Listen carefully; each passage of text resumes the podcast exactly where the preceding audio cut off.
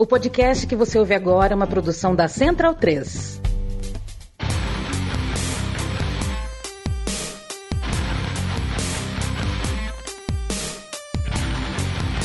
Começa agora o Xadrez Verbal. Bom crepúsculo, ouvintes da Central 3. Está começando mais uma edição do Xadrez Verbal, a sua revista semanal de política internacional em formato podcastal.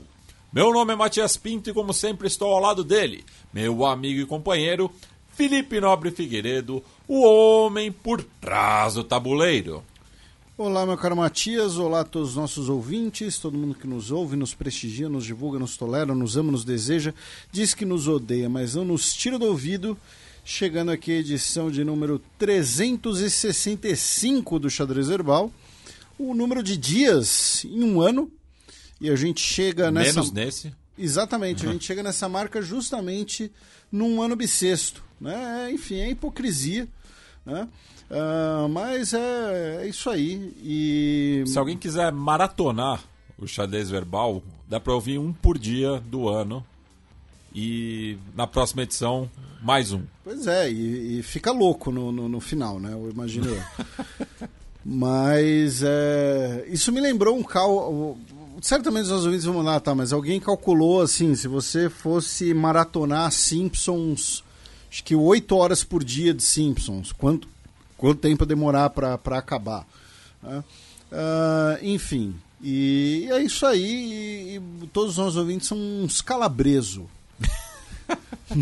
Está fechado com o Davi, então. Não, é que eu achei muito curioso, é. porque gerou-se uma celeuma sobre um termo que ninguém consegue explicar o que, que é, que é claramente uma, uma bobagem qualquer. Sim. Eu vi uma muito boa esses dias para quando a pessoa é PJ, e como é o meu caso, eu posso zoar. Fala aí, seu CNPJ. Enfim, achei, achei interessante, mas é isso. As pessoas são todos uns calabresos. Uns calabresos. Bem, então, sem mais delongas, passemos para o primeiro bloco do Giro de Notícias.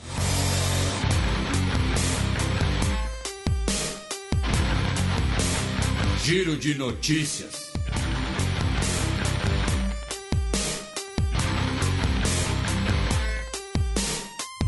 Notícia da sexta-feira passada, dia 26 de janeiro. Biden suspende as aprovações de exportação de gás natural liquefeito. Bem, essa proibição teoricamente foi uh, por pressão né, de, de grupos ambientais, inclusive, né, que isso envolveria uh, novos projetos de, de exploração de gás natural. Porém, mesmo que você queira considerar isso, tem uma questão estratégica por trás, que é com a guerra na Ucrânia né, e uh, com a invasão da Ucrânia pela Rússia, melhor dizendo, né, e as consequentes sanções contra a Rússia, a Europa, especialmente, né, ela não chegou a ficar dependente, né, mas uma das promessas de, de substituição né, seria de gás natural liquefeito exportado pelos Estados Unidos. Né? Uh, e agora, com essa suspensão de exportações e com a situação no Golfo de Aden, né, que prejudica a chegada de gás natural liquefeito, especialmente vindo do Catar, porque vamos lembrar, Estados Unidos e Catar mandam gás natural liquefeito para a Europa por navio, não é por gasoduto. Isso deixa inclusive mais caro. Então essa suspensão desses projetos de exportação gera muita preocupação do outro lado do Atlântico, na Europa. Então, o Biden, o governo Biden, muito provavelmente está usando o discurso ambiental para o bom e velho protecionismo. Tá? Para falar, olha só, vamos ficar aqui com gás aqui, né, para desenvolver outros projetos econômicos. E a Europa, putz, né, que coisa, né? Ah, nossa, né, que, que coisa. Uh, passando por outras notícias dos Estados Unidos, meu caro Matias. Nesse final de semana, teremos a primária democrata na Carolina do Sul. Tá? O Biden vai ganhar, certamente, porém o Biden tem feito uma campanha relativamente forte tá? Uh, no estado. É, por quê? Porque o establishment democrata vê a primária da Carolina do Sul como um, um termômetro né, do engajamento do eleitorado afro-americano com a campanha do Biden. Tá? Lembrando, a Carolina do Sul tem cerca de um quarto da sua população identificada como negra, né, uh, um legado né, do período escravista, e uh, desse grupo, 78%, uh, especula-se que cerca de 78% dessas pessoas votaram a favor do Biden na última eleição. Né? E aí entra uma coisa que é, é, é importante lembrar: teve um ouvinte nosso que perguntou no Twitter esses dias. Tá? Ele falou assim: Poxa, Felipe, vocês falam que o Biden está perdendo apoio, mas ele está perdendo apoio para o Trump? Esses eleitores vão migrar para o Trump? Não, nos Estados Unidos o voto não é obrigatório. É, é, comum, né? Comum não, né? Mas é histórico você ter eleições com um pouco mais de metade do eleitorado participando. Então. Até porque não, não a, as eleições são em dias úteis. É numa terça-feira. É, e, e, não, e não tem é, liberação no trabalho, enfim, tem várias Isso. barreiras é, econômicas, né? Exatamente, tem barreiras para o voto, pro, pro voto do pobre, não é para o pobre votar, né? Porque ah, é toda terça-feira o, o, né? É, é a terça-feira do, do, medida ali, né? O Thanksgiving é depois das eleições, e tal. Uh, mas a origem disso é uma sociedade escravocrata e aristocrática e foi mantido. Né? Então foi... E até meados dos anos 60 tinha um recorte racial. Isso, então essa sua lembrança foi muito importante, Matias. Então, é, é... ou seja, a pessoa, para ela. Se, se ela não tiver muito disposta a ir votar, ela pode simplesmente não ir votar, porque ela vai ter as tarefas de casa, vai ter o trabalho, tem a roupa para lavar, tem o jantar para fazer, ou tem, sei lá, enfim. Ou então ela pode ficar em casa jogando videogame. O fato é, o Biden tem perdido apoio em demografias essenciais. É claro que tudo isso que a gente está falando são alguns meses, é mais de um semestre antes da eleição. Pode ser que na hora esses eleitores falem: putz, não, o Trump é muito pior, vai, vamos votar, vai, não tem jeito. Pode ser que aconteça isso. Mas então o Biden tem feito essa campanha na Carolina do Sul, mesmo ele sendo né, o vencedor já, para ser um termômetro do engajamento desse eleitorado com, com a campanha dele. Já o provável candidato republicano, né, o Donald Trump, foi condenado a pagar 83 milhões de dólares. A jornalista Jim Carroll, né, que acusa o Donald Trump tanto de violência sexual na década de 1990, quanto por difamação. É, a essa jornalista, que o, o Donald Trump se referiu uma vez na campanha da primeira eleição dele, quando ele disse: ah, não, não, não, não estupraria ela, ela não faz meu tipo. Né? Uh, da, da sentença, 65 milhões de dólares são os punitive damages, né, os danos punitivos, ou seja, a indenização educativa, né, que é para você não fazer de novo, que é algo que virtualmente não existe no Brasil, né? especialmente devido ao judiciário brasileiro. Né? Então, olhem só, o Donald Trump vai pagar 83 milhões de dólares a uma, a uma pessoa. Tudo bem, ele é bilionário, então a, a, a indenização, entre aspas, cabe no orçamento dele. Né? Enquanto isso, aqui no Brasil, nós temos indenizações para o Brumadinho que estão na casa de milhares de reais, dezenas de milhares de reais sabe? Eu já fiz um fio no Twitter sobre isso. Esse caráter indenizatório no Brasil é ridículo. Esse aspecto do caráter indenizatório no Brasil é ridículo. É uma consequência, né, de uma pressão muito forte, inclusive, de setores econômicos muito poderosos e muito fortes no judiciário ou uma pressão em alguns setores do judiciário, né, vamos colocar assim, né, uh, uh, em apenas alguns setores, ou então às vezes relações né, familiares, inclusive, envolvendo alguns setores do judiciário e alguns setores empresariais, com, que faz com que muitas vezes o crime no Brasil compense. Né? Só que muitas vezes se fala, ah, o crime no Brasil compensa pensando no cara ferrado na vida que é preso com 2 gramas de maconha, né, com 5 gramas de maconha prensada e uh, uh, né, você vê uma, uma situação como o Brumadinho, que deveria ser assim uma situação que deveria gerar indenizações extremamente volumosas, inclusive como punitive damages. Tá? É, é, e antes que alguém me acuse de hipocrisia, eu nunca me disse antipunitivista, tá? É, pelo, pe- pelo, até, até tenho amigos que são. Eu? Não, nesse caso eu sou. Não, né, nesse, é, mas nesse... Ah, hipócrita! mas... Hipócrita! Hipócrita! Enfim, sou a favor da obra menos conhecida do Paulo Freire, a Pedagogia da Violência. É, brincadeiras à, à parte, enfim, o Donald Trump foi condenado, porém isso provavelmente não vai afetar a campanha dele, né? Como não afetou da outra vez. Outra questão que a, a Taylor Swift, que o Matias me corrigiu aqui, né? A Taylor- Swift nasceu na Pensilvânia, mas ela se mudou adolescente para o Tennessee, devido ao interesse dela na música country e tudo mais. Ela deu declarações, né? Criticando ali, o, não especificamente o Donald Trump, né? Mas digamos assim, é, ela criticou o, o pensamento trumpista, digamos, né? Colocando dessa maneira. Ah, e já começaram aqui, né, que a campanha do Donald Trump teria colocado a Taylor Swift como ah, alvo número um né, do, do- do- da sua campanha.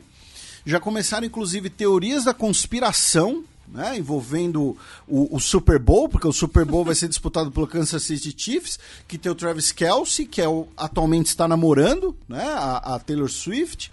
Enfim, mas assim, é importante mencionar que a Taylor Swift em nenhum momento ela falou, olha só, vou votar para o Joe Biden, mas o medo da campanha do Trump é que a Taylor Swift engaje os jovens em votarem pelo Biden. Então botaram a Taylor Swift como alvo número um, e algo me diz que isso vai dar muito ruim, sabe? é, é, e, cara, experimenta fazer um tweet crítico a Taylor Swift. Eu nunca fiz isso porque eu tenho amor à vida. Entendeu? E- e- eles são. é, é, as Swifts são. Quando elas querem, elas são piores que a máfia. Entendeu? Ela- Elas se organizam, não, elas se organizam para causas Nossa. importantes, para causas boas. Mas vamos pegar esse corte aí, você tá fudido já. Eu falei quando elas querem, quando elas querem. Entendeu? É, enfim, é, durante um tempo, por exemplo, você não poderia. Swift Mafia, é, olha só. Ah, bom, é, o, nome de, de, de fã-clube esse. Ah, Em Nova Jersey. Mas, Durante o tempo, por exemplo, você não poderia fazer uma crítica a Juliette no Twitter. Né? Hoje em dia já deu uma, uma, uma diminuída nisso. Mas a Taylor Swift é um fenômeno mundial. Então o Donald Trump, eu acho que ele está caminhando no, no caminho errado. Né? A Taylor Swift vai decidir a, a campanha. Ah, outra notícia, meu caro Matias, que achei muito interessante, inclusive compartilhei lá no meu Instagram. A Califórnia ah, é, reinstaurou a obrigação de aulas de caligrafia até o sétimo ano escolar. Tá? Você lembra do caderno de caligrafia? Era o inferno. Eu tinha pavor. Eu odeio letra cursiva até hoje por conta disso. Então, a, a minha letra é muito feia. Eu tuitei dizendo que, tipo, eu provavelmente sou burro justamente por isso. Mas por quê? A Califórnia reinstaurou isso porque é, atestaram tanto pedagogos quanto neurocientistas que as crianças, é, é, o desenvolvimento do cerebral, o desenvolvimento da aprendizagem com a, a escrita à mão é mais aprimorado do que com modelos digitais, inclusive. né? Então, ah, reinstauraram isso. Co- co- como diria o Felipe Grimaldi, esmero e manualidade. Olha. É, cara, eu- e eu, eu coloquei isso no Instagram também. Nos últimos 13 anos, eu não escrevi mais do que um bilhete curto com a mão. E olha que eu. uma- um dos meus modos de ganhar a vida é escrevendo. Mas eu não sei mais escrever à mão. Eu não sei mais. É bizarro. É, enfim, é, é a dependência da tecnologia, cara. É Pois profunda. é, cara. É profundo. É profundo, cara. É, mas enfim. é, é profundo que nem um filme do Quentin Tarantino. Mas, o, mas os nossos ouvintes do Nordeste não conhecem Quentin Tarantino. Você não pegou a referência? Eu peguei, eu Ah, peguei. tá. Captei vossa É, mensagem. não, não sou eu que estou falando isso, tá, gente? Só para deixar claro. Né? Para quem não sabe, continue sem saber. Vocês estão melhores assim. Pois é.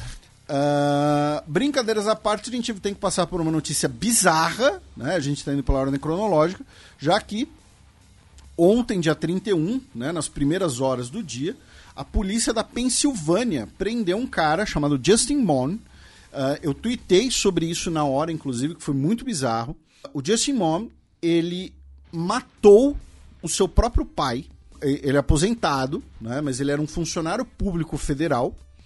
ele matou o próprio pai, exibiu a cabeça do pai num vídeo pedindo para que as pessoas se levantem pela verdadeira América contra a tirania de Joe Biden e matem todos os funcionários federais.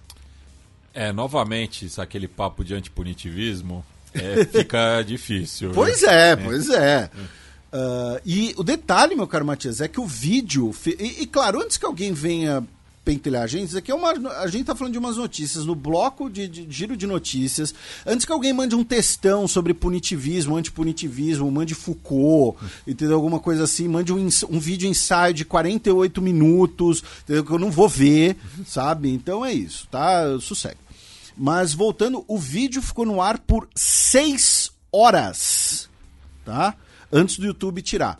E aqui falando, na minha experiência no Nerdologia, experimenta você subir um vídeo de história falando sobre algum período sensível né, da história, se você não corre o risco de ter o vídeo retirado assim em 15 minutos. E o seu canal bloqueado. É, não, o cara, um vídeo de uma.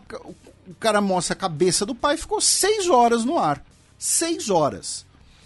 E finalmente, sobre Estados Unidos, um grupo de exploradores, né, um grupo de mapeadores do leito do mar, melhor dizendo, anunciou essa semana que encontraram no Pacífico os destroços do que pode ser o avião da Emilia Earhart.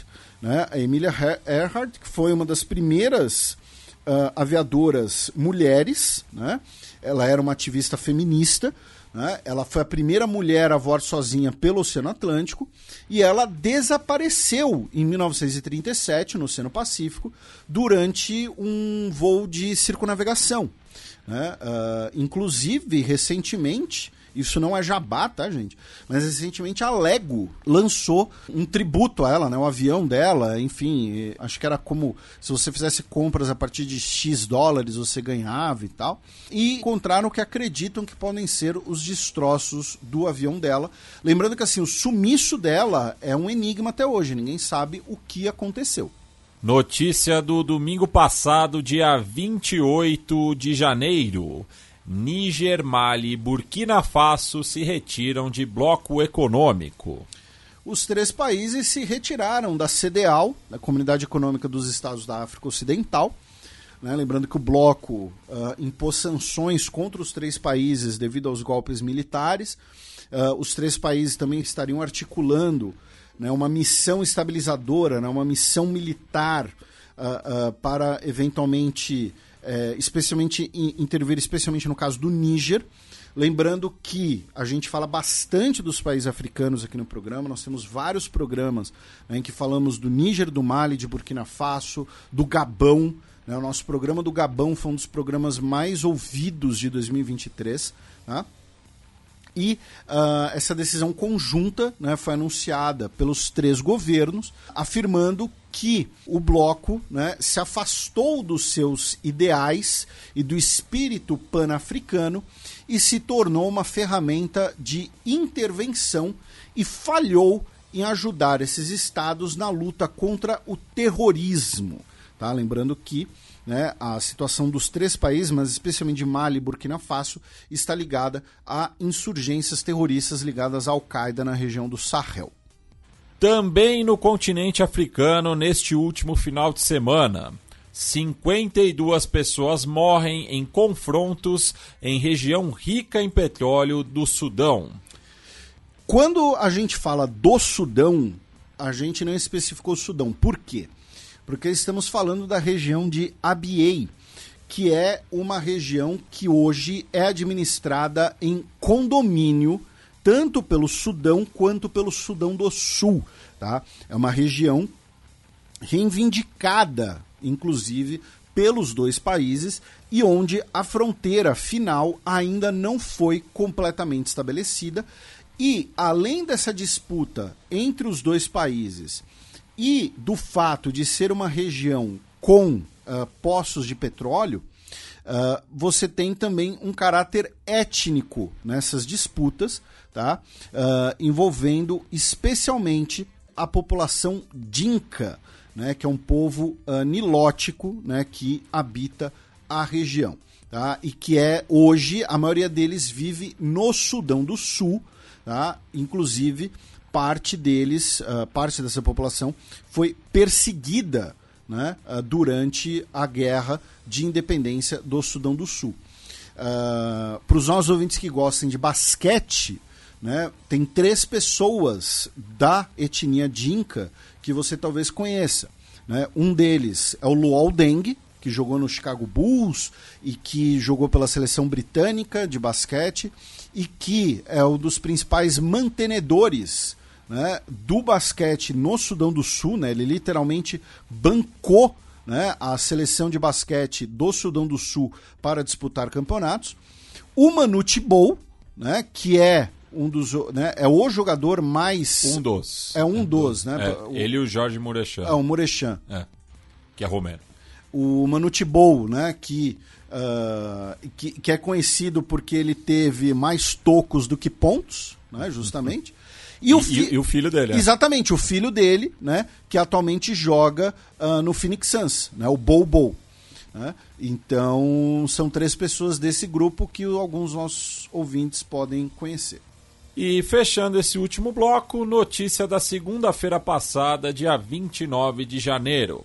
Japão não exigirá mais disquetes para envio de alguns documentos oficiais. Eu nem sabia que existiam ainda. Pois é, a gente falou tanto de disquete nos últimos programas, e aí eu vi essa notícia no portal Engadget e não pude deixar de colocar no roteiro, né? Porque, olha só... Tá? Aliás, belo trocadilho, Engadget, hein? Engadget. É.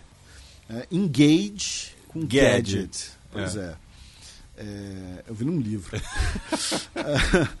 o, o que acontece? O, algumas agências, instituições do Ministério de Economia, Comércio e Indústria do Japão ainda requisitavam que uh, documentos fossem fornecidos em alguma mídia física, sejam disquetes ou CDs. Tá? Em 2022, o governo japonês anunciou que iria começar um, um phase-out né, dessa requisitação, desse requisito, melhor dizendo, e isso começou agora, nesse início de 2024. Tá?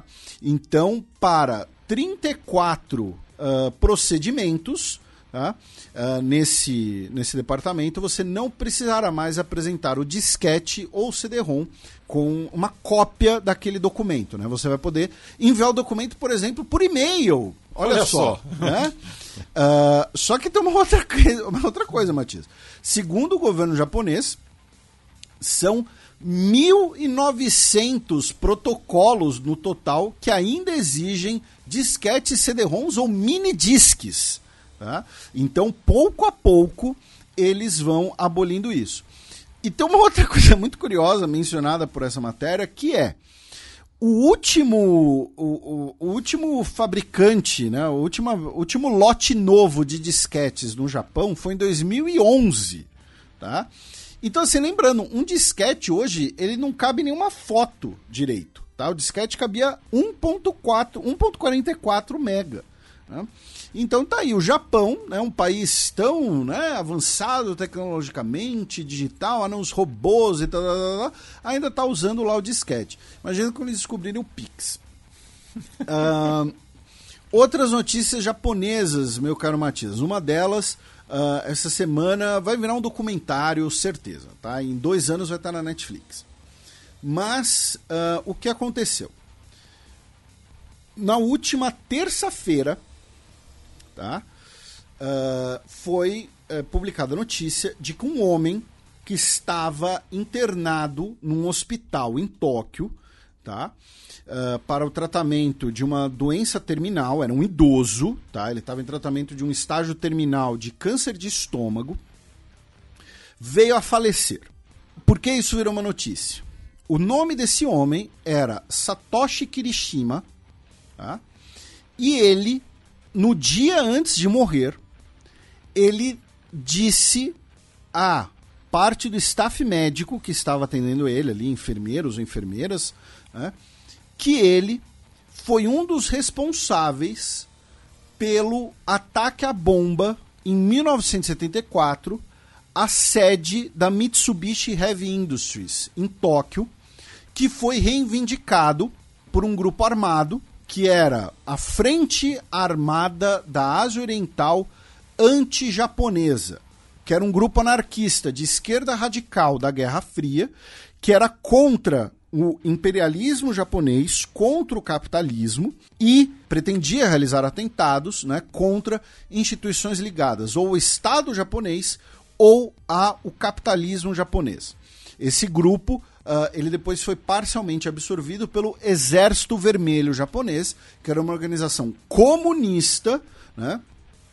E que uh, agiu durante né, algumas décadas durante a Guerra Fria. Tanto eu quanto o Matias, a gente já falou aqui. A gente lembra para algumas pessoas que o Japão tem um movimento comunista muito forte, até hoje.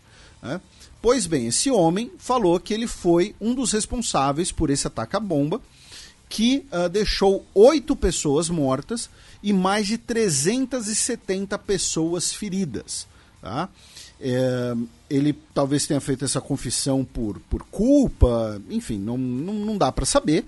O fato é que a polícia está investigando né, agora se ele seria realmente essa pessoa, incluindo a análise de DNA tá, dele com amostras que foram encontradas lá nos anos 70 tá? no local da explosão.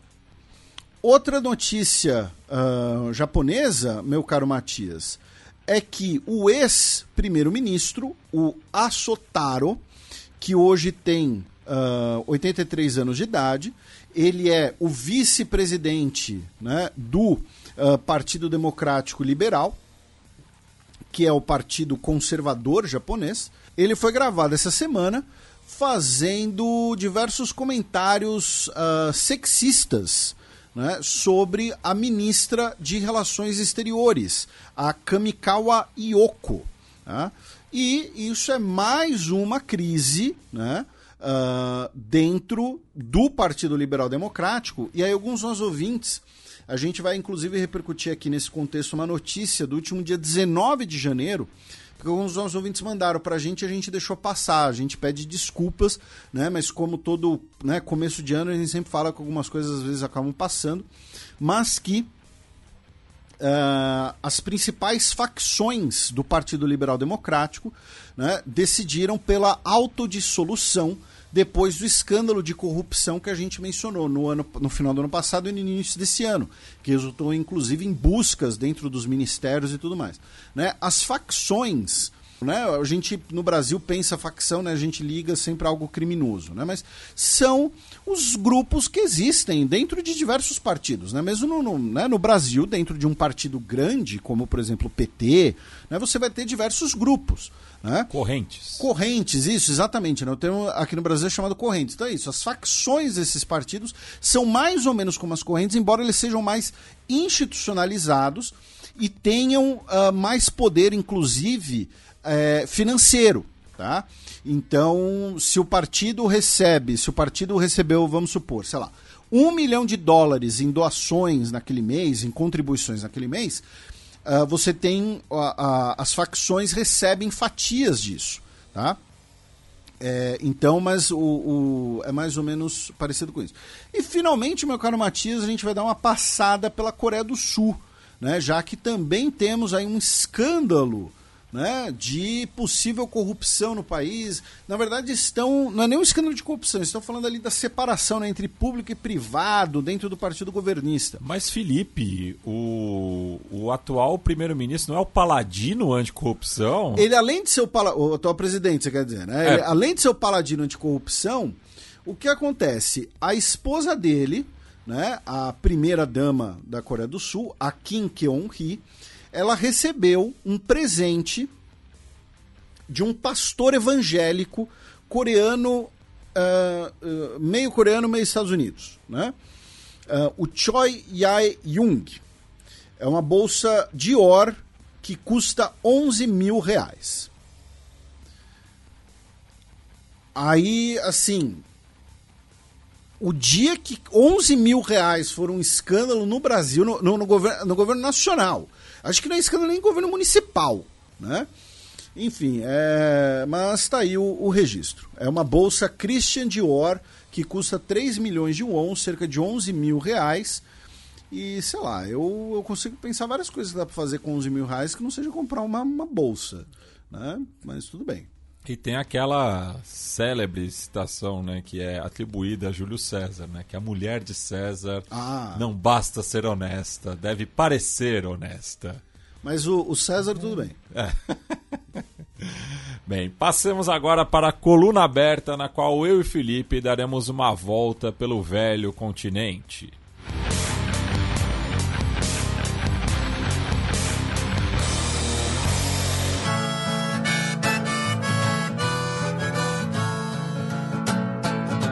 Coluna aberta. Zelensky pede renúncia de comandante militar e abre crise. Temos um prenúncio de queda de braço né, no governo ucraniano. Né? Ah, o Zelensky pediu ao comandante das Forças Armadas da Ucrânia, o general Valery Zaluzhny, que entregue o cargo. O general está no posto desde 2021, ou seja, antes da invasão russa, e como o comandante da resistência ucraniana, né, como comandante né, de todas as forças ucranianas, ele tem angariado muito apoio popular, tem se tornado. Ele virou meme recentemente, inclusive. E, ah, segundo a imprensa ucraniana, tá, o general se recusou a entregar o cargo. Tá? Depois teve um- uma contemporização, né, de que não, o presidente não pediu para ele entregar o cargo, né? Na verdade, ah, o presidente teria pedido apenas, né, para uma uma delimitação melhor de funções ah, e tudo mais. E aí, por que esse pedido de demissão, então? Nós temos três elementos principais nisso aqui, falando especialmente a partir da imprensa ucraniana, tá? E também ah, relatos da imprensa chamada ocidental. Né? O primeiro deles é que nós já tivemos confrontações de opiniões entre os dois publicamente, tá? Especialmente quando o Zelensky demitiu todos os chefes né, dos escritórios de recrutamento por corrupção no ano passado. Alguns dos nossos ouvintes devem se lembrar disso. Tá? E ah, o general Z- Zaluzhny, naquela ocasião, ele inclusive veio à defesa né, de algumas dessas pessoas que foram sumariamente demitidas. Então, os dois já não andariam na mesma sintonia. Segundo motivo, esses mesmos escândalos de corrupção e questões ligadas à corrupção nas Forças Armadas ucranianas. Inclusive, a gente vai falar outra notícia ligada a isso.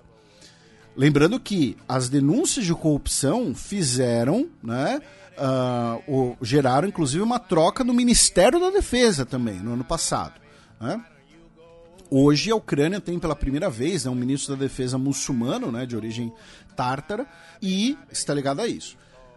Vejam, eu não estou falando que o general Zaluzhny é corrupto, está ligado aos escândalos de corrupção. Pode ser, aqui falando tá, uma, uma visão mais analítica, não tem nenhuma matéria falando isso. Pode ser o Zelensky precisando achar um bode expiatório. Fala, olha só, tá tendo corrupção no exército e temos que trocar o comandante, porque é a responsabilidade do comandante, então ele que é culpado pela corrupção.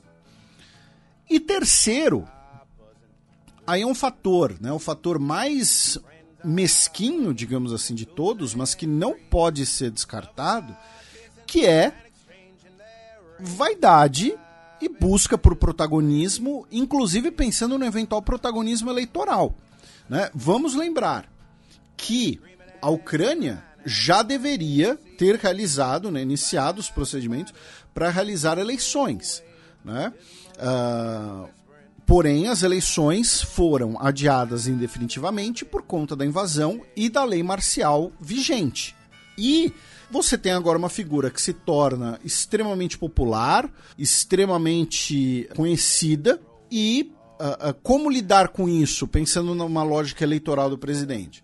Vou tirar ele do, do cargo, vou tirar ele do protagonismo. Então, tem esses três elementos juntos. Né? E dentre essa queda de braço que a gente mencionou, também estariam quedas de braço uh, operacionais. Né? É, do o, o, Zelensky, né, ele mantém sempre um discurso né, de vitória a qualquer custo, né, de que a Ucrânia vai lutar até o fim, vai lutar a guerra. E o general já teria é, é, dado declarações e, e adotado é, é, estratégias mais ligadas a uma guerra defensiva, a uma guerra de. Né, uma situação de redução de danos. Então, também existe uma diferença entre eles, uma diferença de, de postura em relação à guerra. Né?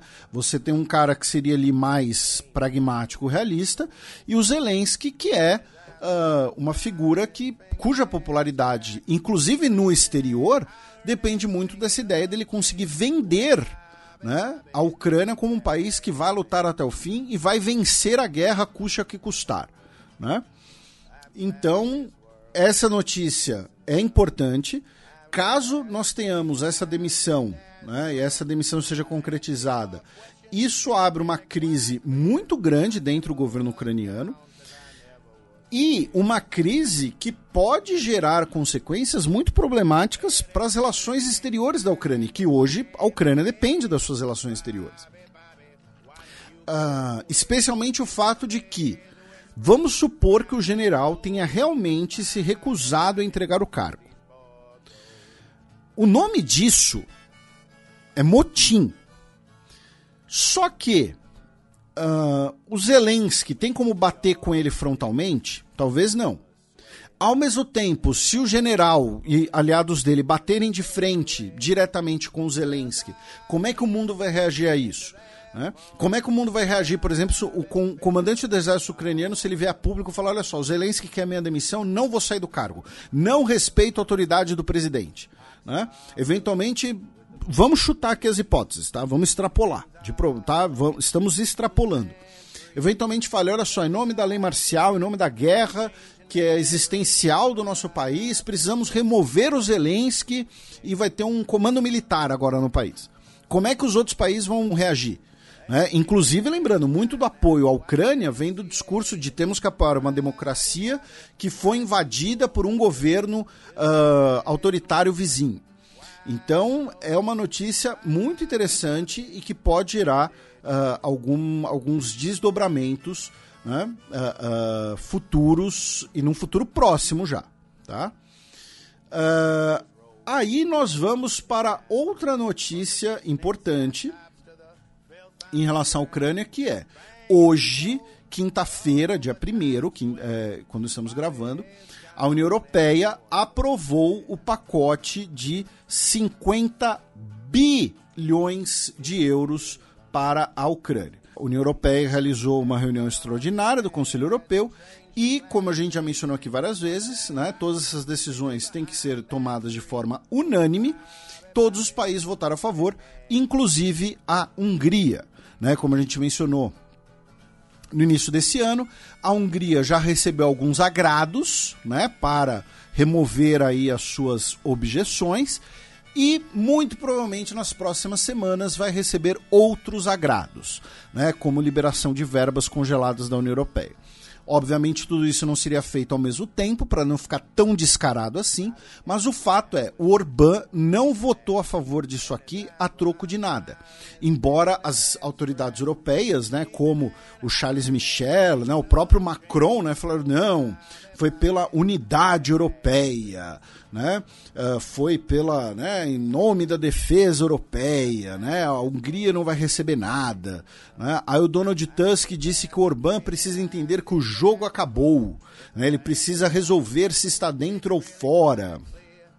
Então, uh, parte aí desse pacotão de 50 bilhões de euros vai ser para o pagamento, vai ser para o, o custear administrativo da Ucrânia, tá? nos próximos meses e anos, incluindo pagamentos retroativos, né? pagamentos de funcionários públicos que estão a tempo sem receber ou sem receber integralmente.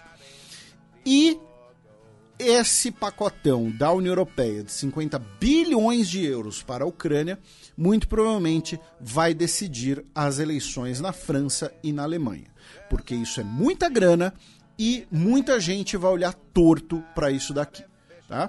Dias antes, em um evento na Suécia, né, o Macron foi realizou uma visita, né, à Suécia, foi recebido pelo rei da Suécia lá com as pompas e tudo mais, aquelas cafonices de sempre.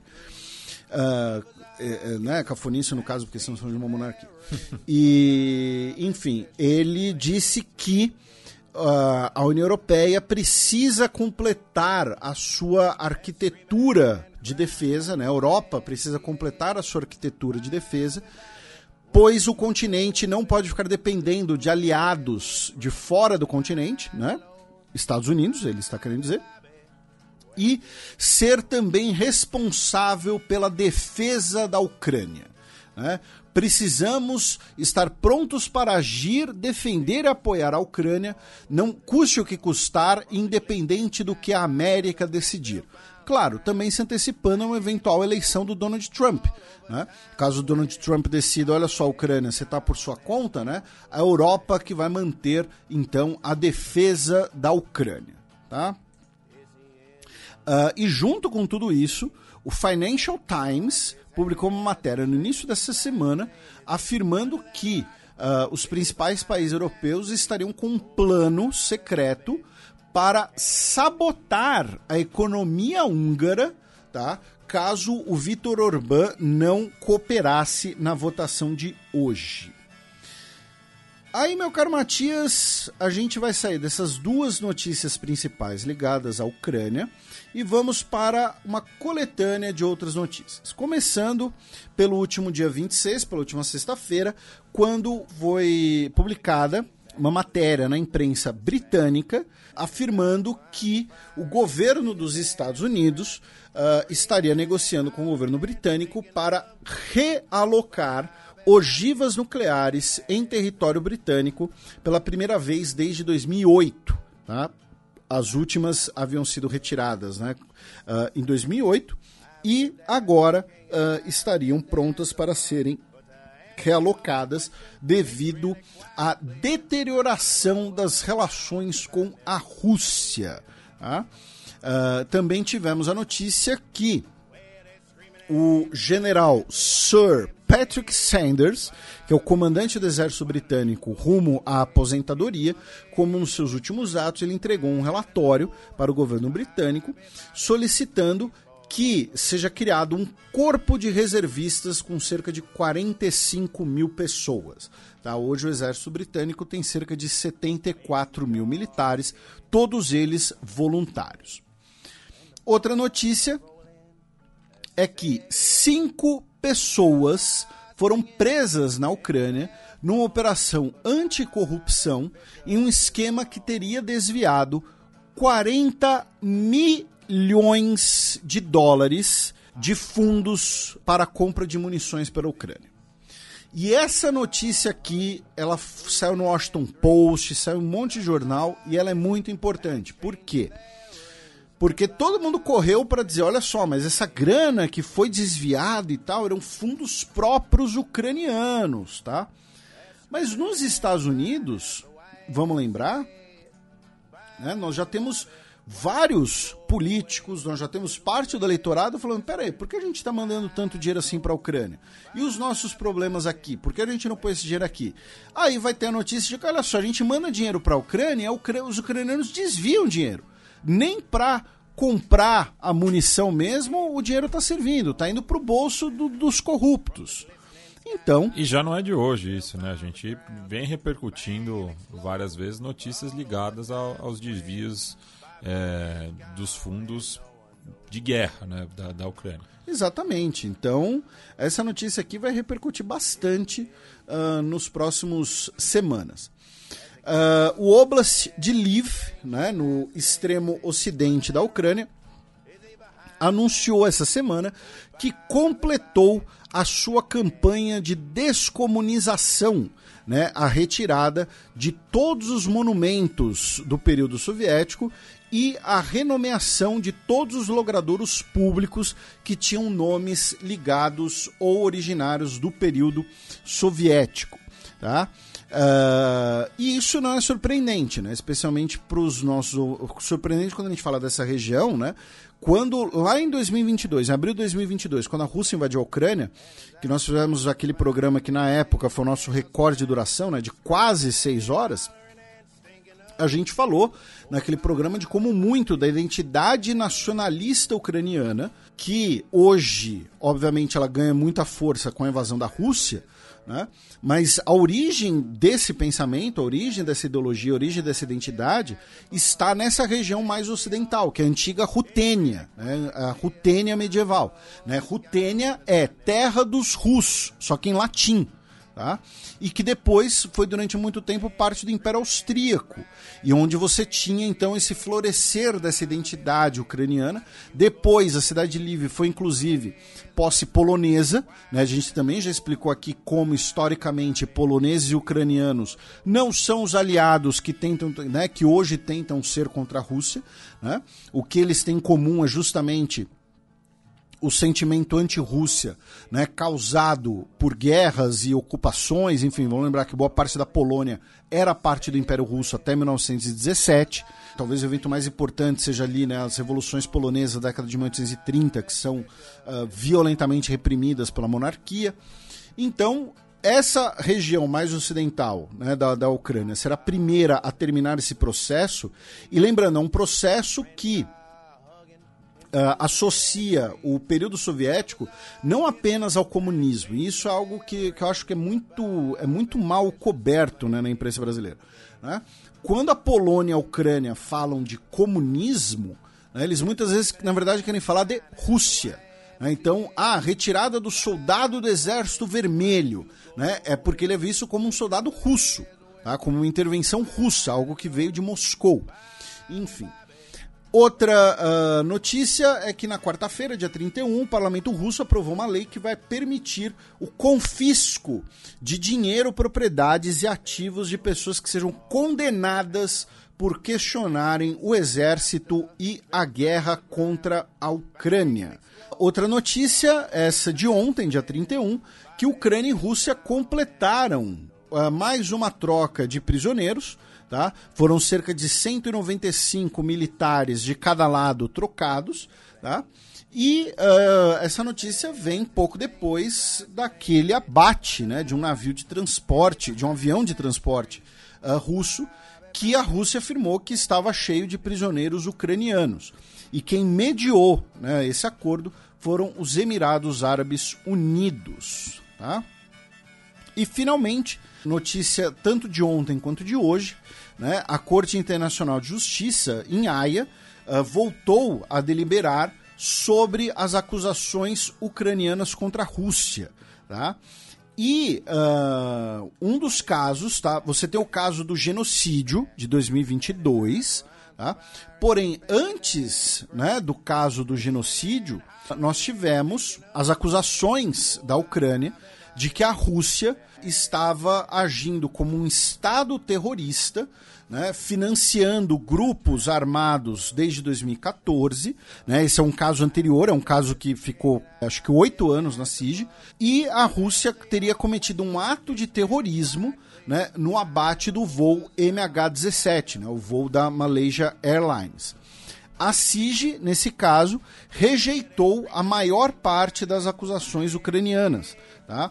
afirmou que uh, a Rússia de fato não está investigando uh, de forma devida né, movimentações financeiras suspeitas, tá?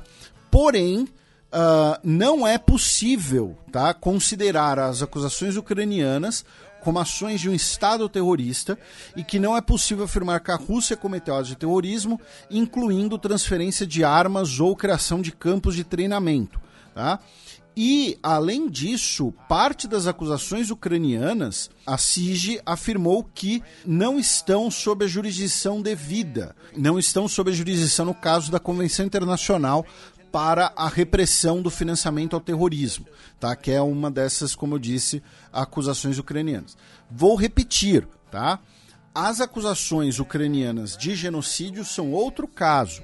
Essas notícias que eu acabei de mencionar é sobre as acusações ucranianas de que a Rússia seria um estado terrorista, tá? Que é outra acusação, outro caso. Aí, meu caro Matias, a gente vai começar aí o nosso nosso giro pela Europa, começando pela Finlândia, né? Já que no último dia 28 de janeiro tivemos as eleições presidenciais no país e uh, a eleição irá para o segundo turno, tá? O atual presidente, o Sauli Niinisto, não pode ser reeleito e o segundo turno será disputado entre o Alexander Stubb, tá? que é um ex-primeiro-ministro e representa o Partido da Coalizão Nacional, Partido Conservador Tradicional Finlandês, contra o Pekka Havisto, tá? que é o do Partido Verde, né, representando uma candidatura mais à esquerda, e que foi ministro de Relações Exteriores de 2019 a 2023.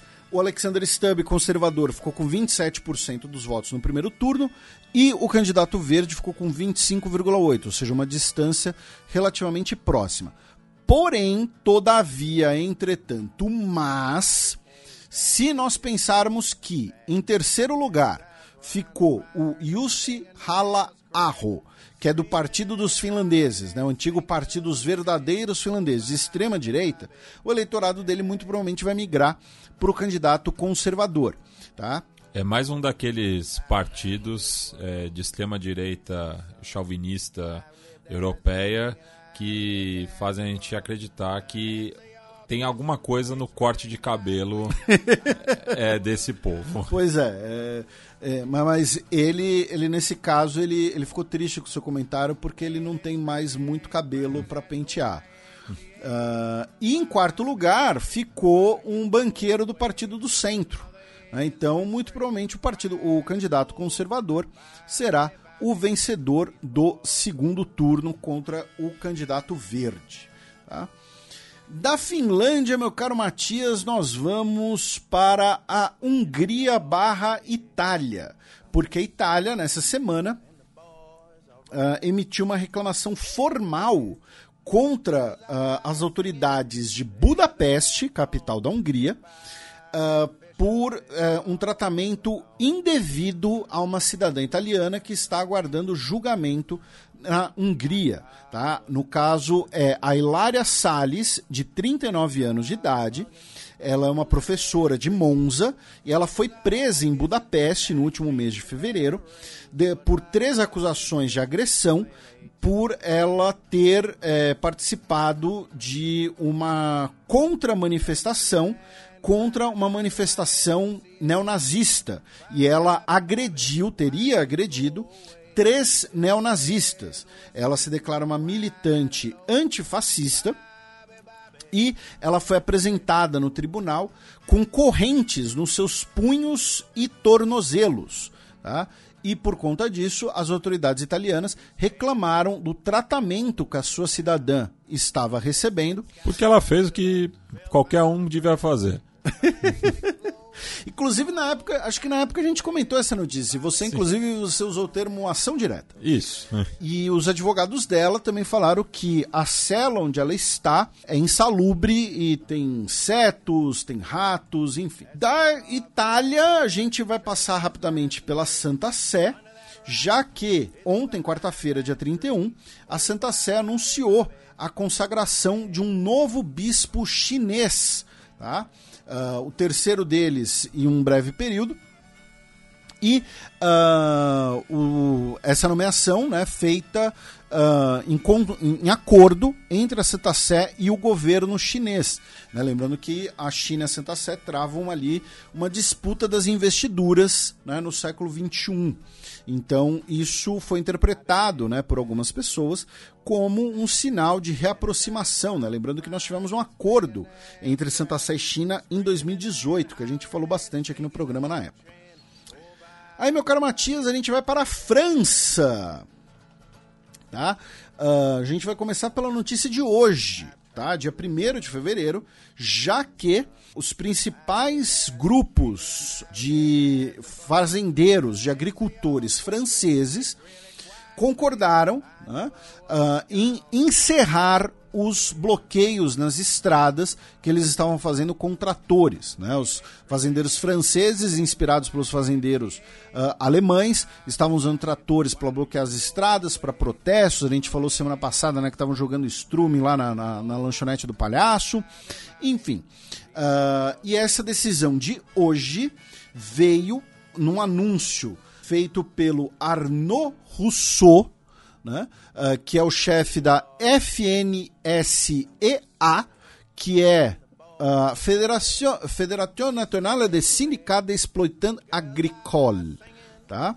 Né? A Federação Nacional dos Sindicatos dos agricultores, tá? Basicamente, que é uma é como se fosse uma CUT, tá? Eles reúnem 20 mil uh, sindicatos e federações de agricultores franceses. E esse anúncio veio depois que o primeiro-ministro Gabriel Attal anunciou uh, mais subsídios, uh, menos regulações para o, para o setor, especialmente para o uso de fertilizantes, e proteção contra competição injusta. Tá? É por isso que essa semana o Macron voltou a dizer, né, ele disse assim, que a União Europeia não precisa do acordo com o Mercosul. Tá? E aí, desculpa, a gente vai ser babaca, a gente vai levantar a plaquinha do Eu Avisei, a França sempre foi e sempre será o principal obstáculo a qualquer acordo comercial envolvendo o Brasil, Mercosul, Argentina e potências agrícolas, tá? Porque a nossa agricultura pisa demais. não, porque eles, é, é, é, eles não vivem sem protecionismo. Então, assim, a França vai ficar falando de meio ambiente, a França vai falar um monte de coisa. Vai no fundo é protecionismo. Desculpa, é. é, no fundo é protecionismo. Lembrando que o presidente da França é um ex não sei se dá pra chamar o Macron de banqueiro exatamente, mas ele é no mínimo um ex. É, ligado ao mercado um financeiro. Um ex-executivo, é. né? E eu tenho certeza é, que. É um representante. Isso, eu tenho certeza que em algum momento ele falou: não, o protecionismo é ruim, viva Adam Smith. E aí, na hora da porca, né? Na hora da porca torce o rabo. Uh, porém, né, a gente começa por essa notícia mais recente, mas essa semana nós tivemos o cerco de Paris, praticamente, tá? Cerca de 800 tratores impediram acesso por estrada à capital francesa pelas oito estradas que, que, que levam à capital. Tá? Então, os protestos foram bastante grandes, embora a gente está gravando quando a gente já tem aí essa notícia do fim dos protestos. E falando em França, meu caro Matias, o Macron, antes de ir para a Suíça, né, no último final de semana, na última sexta-feira e final de semana, o Macron foi o convidado de honra das celebrações do Dia da República em Nova Delhi, na Índia, né? Postou uma selfie com o Modi, que assim, cara, é, é, é, o que você fala. O Macron é o Michael Scott da, do, do, do, da política internacional, sabe? Tem gente que acha que tem gente que teve uma vez uma pessoa no, no Twitter achando que era um apelido carinhoso, alguma coisa assim. Não, não, não é. Sabe, é, é, enfim, ele postou lá é uma... um traço de personalidade. É, ele postou uma selfie constrangedora com o Modi uh, e como parte dessa visita, né, das pompas e tudo mais, foi anunciado um acordo entre o grupo Tata, né, indiano, né, o enorme, né, de produção não só de automóveis, mas né, uh, e a Airbus, que é europeia, né, originalmente é franco-germânica, né, mas enfim, e, e, ela tem uma participação francesa uh, muito importante, e serão produzidos helicópteros na Índia como fruto dessa parceria e também vão produzir um avião de transporte militar na Índia. Tá? A gente sempre tem falado aqui como a indústria militar indiana ela tem uh, crescido muito né, nas últimas décadas, é um, dos, é um dos pilares do movimento econômico indiano.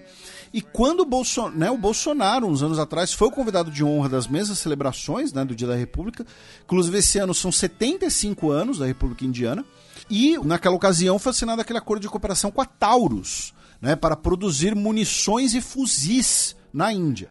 Então, tivemos essa presença do Macron né, no dia da República Indiana.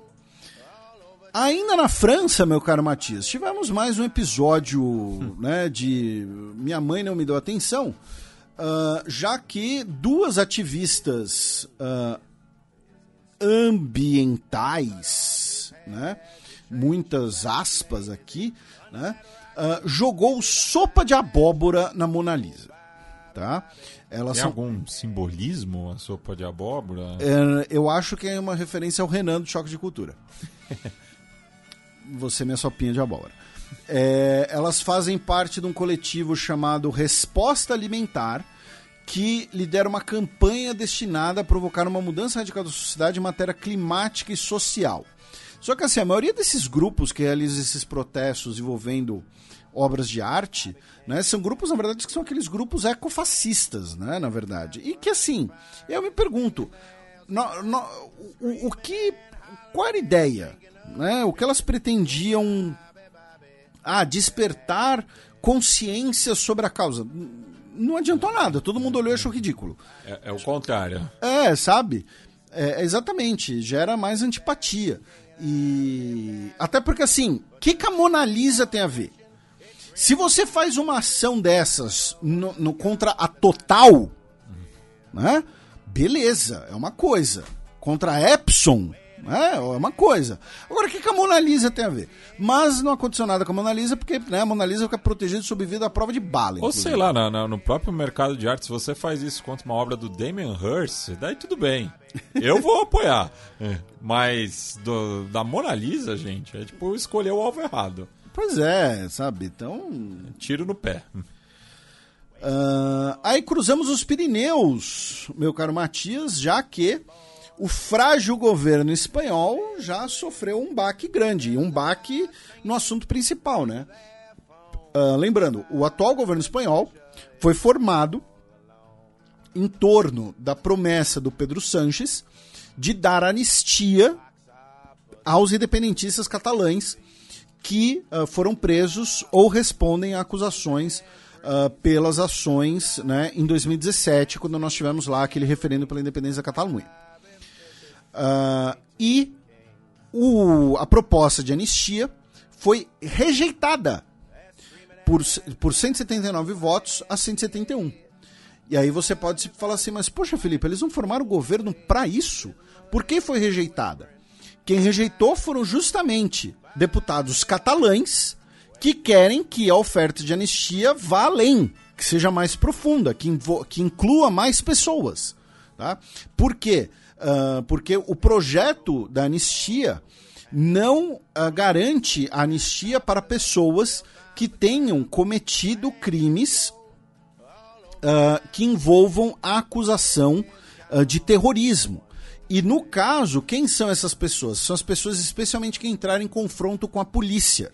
Tá? Então, o que acontece? Se a pessoa fez campanha pela independência da Catalunha, alguma coisa assim, se ela participou da organização do referendo, ela estaria incluída na, na anistia. Se ela participou dos confrontos com a polícia e foi presa por isso, ela não estaria incluída. Tá? No caso, a polícia catalã, né? são os moços de esquadra, né? moços com. Então, é, parte do, dos deputados catalães votaram contra. Então, o governo espanhol precisa aí refazer essa coligação. Bem, Felipe, ainda na Península Ibérica, vamos para Portugal, né, já que o Supremo Tribunal Administrativo rejeitou o recurso é, interposto por seis dos 22 bisnetos do escritor José Maria de Essa de Queiroz, que pretendiam impedir o traslado dos restos mortais do seu antepassado mais famoso do cemitério da aldeia de Santa Cruz do Douro para o Panteão Nacional. Lembrando né, que é, em janeiro de 2021 é, a Assembleia da República aprovou né, é, que o Essa de Queiroz seja elevado ao Panteão Nacional, né? É, e isso porque ele faleceu em 1900 em Paris, o seu corpo foi trasladado para Portugal, teve um funeral com honras de Estado e foi sepultado no jazigo da família da sua esposa, no cemitério do Alto de São João, em Lisboa. Já 89 anos depois, por iniciativa da, da sua família, o corpo foi trasladado para o cemitério onde se encontra atualmente, mas teve essa é, resolução aí da, da, Assembleia da República, que foi proposta por um grupo é, parlamentar do Partido Socialista. Então agora, finalmente, né, o Essa de Queiroz, se, os restos mortais do Essa de Queiroz serão levados para o Panteão Nacional, localizado em Lisboa. O que eu acho muito curioso do Essa de Queiroz é como a mesma pessoa escreveu O Crime do Padre Amaro e o porre que é o primo Basílio. é isso que eu, que eu sempre me surpreendo. É, talvez eu devesse ser justo e dar uma chance né, mais adulto pro primo Basílio e tal, mas isso não vai acontecer. Uh, eu, como muitas pessoas, li ele na época do vestibular e, meu Deus. Mas é, é isso aí. E aí, meu caro Matias, a gente pega um barquinho e vamos até Irlanda, Ilha da Irlanda, onde esse final de semana podemos ter um evento, né? Não dá para dizer evento histórico, porque histórico tudo é, né? Mas é um, um marco, né? um marco fundamental que nós tivemos nessa semana, uh, ah, para surpresa de muitas pessoas, inclusive, o Partido Democrático Unionista, né, da Irlanda do Norte, né, a Irlanda do Norte, que faz parte do Reino Unido. Né, uh, vamos recapitular um pouquinho aqui para os nossos ouvintes, né, especialmente os nossos ouvintes mais novos, tal, mesmo os mais antigos, acho que não vão necessariamente lembrar. Né. A Irlanda do Norte realizou eleições em 2022 e o partido que ficou em primeiro, tá, não, não obteve a maioria né, do, do, dos assentos, mas que foi em primeiro foi o Sinn Féin, que é o partido republicano e nacionalista. Nacionalista, no contexto da Ilha da Irlanda, significa um partido que é a favor da unificação irlandesa, tá? Sem Reino Unido aqui. Sem, Brit sem identidade britânica, sem protestantismo, não necessariamente hoje, né? Um, historicamente sim e principalmente sem monarquia. Né? São partidos republicanos nacionalistas. Irlanda para os irlandeses. Isso, e vestindo verde. É, é o partido né, que tem Uh, ligações históricas. E aqui a gente não vai entrar em muitos detalhes, né? Mas tem que vai ter, ter uma fronteira sobre isso. Isso, mas é uma fronteira que a gente precisa fazer, porque é. um dos primeiros ele é curtinho. Né? Mas que tem ligações históricas ali com o IRA, né? Isso é muitas vezes usado né, pelos detratores, falando ah, o Sinn Féin é o partido do IRA, né? são os terroristas do IRA e, e tudo mais. E lembrando que o IRA também não é um monolito, né? Exato. Teve várias etapas históricas. Né? Teve, exatamente. Tem, aí teve o IRA, aí teve o novo IRA, aí o teve o verdadeiro IRA. IRA é. é, é, como, como e tem qual... a UIRA, banda de rock paulistano. É. O, Edgar Scandurra, ele explodiu Belfast. Mas tinha uma banda também nos anos 80 que era o Ulster, aqui em São Paulo. Sério? Eu não é? sabia. Sim. Meu Deus. Eles eh, até tocavam mascarados, assim. Ele, eles queriam ser os rivais do Ira, é isso? sei, mas tinha o Ulster também. Porque o Ira do, da banda não, não é em relação à Irlanda, não, em relação é. ao sentimento. Sentimento, né? é uma banda mod. E... Que é bem britânico, por sinal, né? uh, enfim, então 2022, o Sinn Féin ficou em primeiro nas eleições. E, uh, historicamente, né, historicamente depois do, do, do, acordo de paz né, da Sexta-feira Santa de 98, você costuma ter na Irlanda do Norte um, um governo de união nacional. E com o maior partido da casa ocupando o cargo de primeiro-ministro. Né?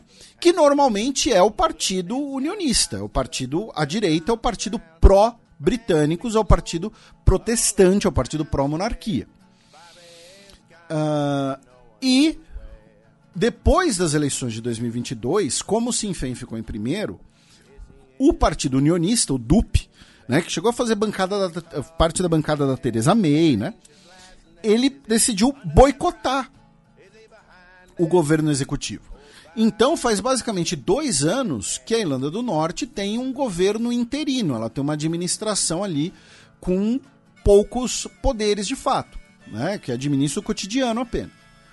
E aí essa semana foi anunciado um acordo entre o Partido Democrático Unionista e o governo britânico, tá, o governo do Rishi Sunak, o governo do Reino Unido, em que a Irlanda do Norte vai receber 3 bilhões de libras tá, de fundos emergenciais, para o seu, especialmente para o seu sistema de saúde e o pagamento de funcionários públicos, e um novo acordo tá, para as regras do pós-Brexit e que deixe claro nesse acordo né, que a Irlanda do Norte ela é parte do Reino Unido.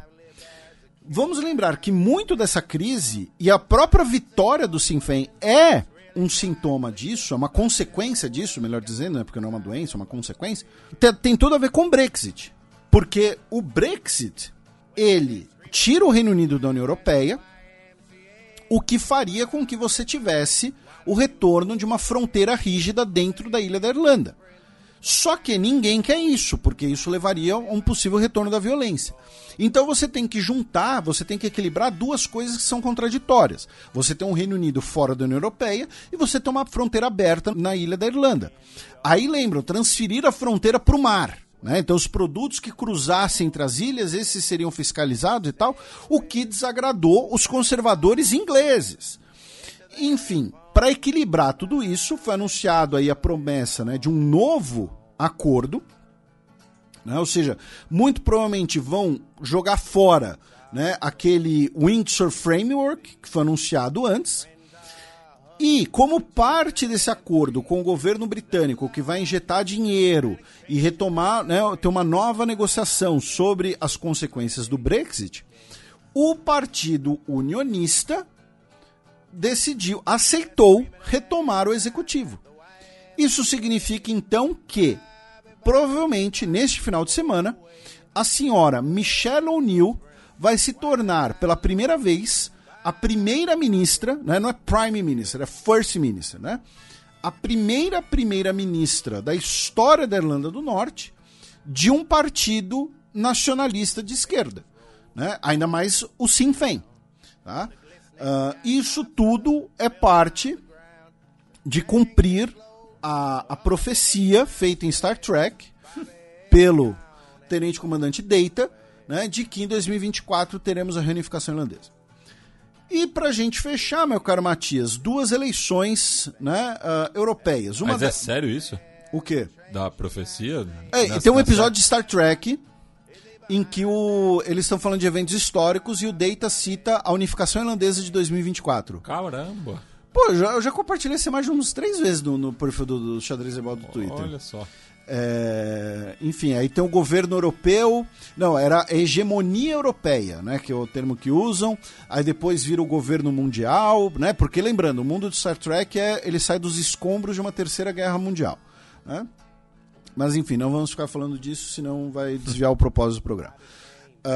Um, e nessa semana, no dia 7 de fevereiro, teremos eleições no Azerbaijão, né, na qual Aliyev né, vai ganhar com 213% dos votos, na eleição que é chamada de eleição da vitória, né, para celebrar a anexação uh, de Artsakh barra Nagorno-Karabakh.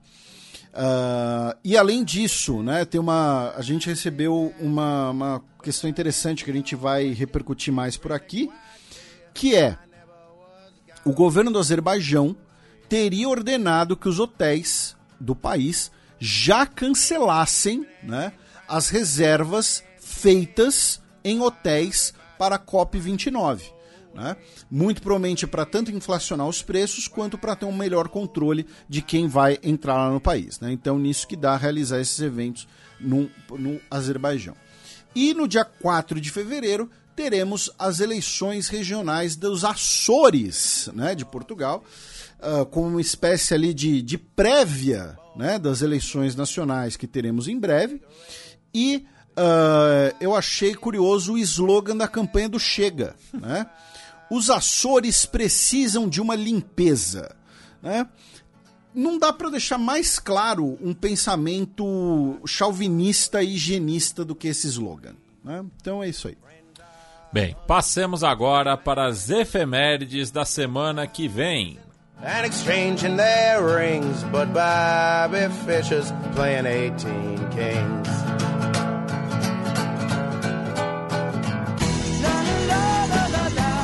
A semana na história. 4 de fevereiro de 1789. Há 235 anos, George Washington era eleito primeiro presidente dos Estados Unidos da América. Ele foi eleito, né, pela primeira vez de forma é, quase, quase simbólica, né? Ele foi eleito unanimamente né, no, no, no, no colégio eleitoral. Na época eram apenas 10 estados, né? Porque é, você nem todos tinham ratificado ali a questão das eleições e tal. E ele foi, como eu disse, eleito ali de forma praticamente simbólica, recebendo todos os votos do colégio eleitoral. Uh, e ele é o grande, né, o grande patrono do país. Né? A, a, capital dos Estados Unidos chama Washington. É as pessoas às vezes esquecem, né? Porque assim, sempre tem alguém que vira e fala, não, mas uh, quando a gente. Eu, eu lembro que quando a gente falou que é, é um dos Founding Fathers, né? Isso, mas eu lembro que quando a gente, quando a gente falou que o Cazaquistão ia mudar o nome da capital para Nur Sultan, né? Teve alguém que falou: Ah, nossa, coisa de, de país, de terceiro mundo. Então, aí, eu, tipo, eu não respondi para a pessoa, mas eu pensei: Você acha que Washington é por causa do quê? Né? Uh, e ele, né, o líder militar, político, né, o fundador do país. E, e... lembrando que nessa época a capital era na Filadélfia. É, a primeira capital foi a Filadélfia, é. isso. Né, Washington vira a capital depois. Inclusive o, o Liberty Bell fica na Filadélfia, né? Uh, e ele, né, inclusive, tinha ali algumas dezenas de pessoas escravizadas sobre sua propriedade. Né, é importante lembrar disso também. E plantava maconha. Ele plantava maconha? Mas não pro, pro Não, não, era, era a questão do cânhamo. Sim, sim. Ah, tá. não. Mas é outra, outra da... da...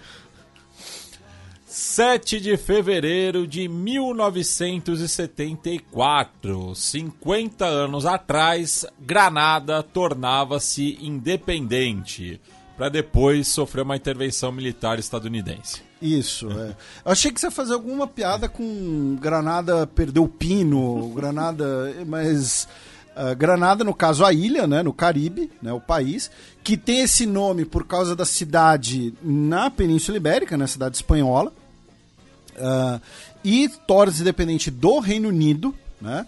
Uh, o Reino Unido toma a, a ilha do, dos franceses no século XVIII. E os franceses né, que colonizaram os espanhóis nunca chegaram a colonizar né, direito a ilha. Né? Eles chegaram lá, batizaram, né, passaram por cima do nome indígena na, nativo e foram embora. É, o, o Colombo né, foi o, o, primeiro europeu a chegar à atual ilha de Granada ela se torna independente do Reino Unido em 1974. Porém, ela é uma monarquia, né? Ela, o, o, o Carlos III é o rei de Granada, né? O chefe de Estado de Granada. E aí, em 79, né, nós temos uh, um, um, uma espécie de um golpe comunista, né, porque eram setores das Forças Armadas apoiados por Cuba. E aí, o, o governo Reagan né, aproveita ali, até como a bandeira do anticomunismo, né, realiza a intervenção militar que você citou. Ou invasão mesmo. e por fim, em 4 de fevereiro de 1999, no próximo domingo, completam-se 25 anos em que Amadou Diallo foi assassinado pela polícia de Nova York. Esse é um dos casos muito presente né, na, na, na cultura pop, uh, inspirou episódios de séries, tem documentário e tem músicas sobre esse episódio. Uh, algumas delas, né? Nós temos uma música da Lauren Hill sobre esse episódio, tem uma música do Ike Flynn e talvez a mais conhecida, né? Que é, é, como eu fiquei tendo contato maior com esse episódio, assim, tipo, eu, eu era, né? Tava começando a adolescência, então lembro vagamente. Mas é a música do Bruce Springsteen, né? American Skin, e entre parênteses 41 shots, né? 41 tiros. Por quê? Uh, o Amadou Diallo, ele era um imigrante de origem da Guiné, que morava em Nova York. Ele estava parado tá? Na frente do prédio dele, né? Literalmente parado. E aí, um carro com quatro policiais à paisana uh, que estavam buscando um, um estuprador na região parou e um dos policiais desceu para interrogá-lo, enfim, estavam suspeitando que ele era esse criminoso sexual, inclusive. O Amadou Diallo, ele se assusta e ele tenta entrar no prédio e ele vai pegar a carteira dele para mostrar o documento dele. Inclusive, isso é citado na música do Bruce Springsteen. Né? No que ele vai pegar a carteira, os policiais acham que ele vai pegar uma arma e disparam contra ele. E aí vem o subtítulo da música, 41 Shots. Os quatro policiais disparam 41 vezes contra ele, com 19 projéteis atingindo ele. Então, ele é morto com 19 tiros. São 41 disparos no total e 19 atingem ele. Foi um caso né, que gerou muita repercussão, um caso de violência policial completamente desmedida, né? Uh, porque, novamente, o cara, o cara não fez nada.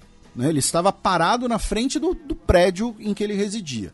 E mais ainda, também gerou muita repercussão e indignação o fato de que os policiais foram inocentados por assassinato no júri. Eles foram inocentados da, da acusação criminal, eles responderam apenas administrativamente. E depois, a cidade de Nova York pagou 3 milhões de dólares em indenizações para os pais do Diallo, que tinha 24 anos, tá? Ele era um, um jovem. Então, novamente, um episódio muito sensível, muito simbólico da discussão sobre violência policial e a unidade que esses policiais faziam parte, que é uma unidade que operava a paisana, a chamada Street Crime Unit, ela foi abolida pouco tempo depois, como consequência desse evento. E, ligado com a trilha sonora do, do nosso programa, né, a música do sétimo selo, é a abertura de uma música, não é nem da Utan Clan, né? é uma música do do, do Giza do Giza que era da do, da da Utan, é da Utan é, que é do Utan Clan né? e que é um álbum dele chamado Chess Master né por isso está na trilha do programa e um dos integrantes da Utan Clan o Old Dirty Bastard Jones ele também foi baleado por essa unidade policial por integrantes dessa unidade policial então, é, é, ela foi abolida pouco depois desses episódios de violência. Bem, passemos agora para o match no qual eu, o Felipe e a Silvia daremos aquele tradicional peão pela nossa quebrada latino-americana.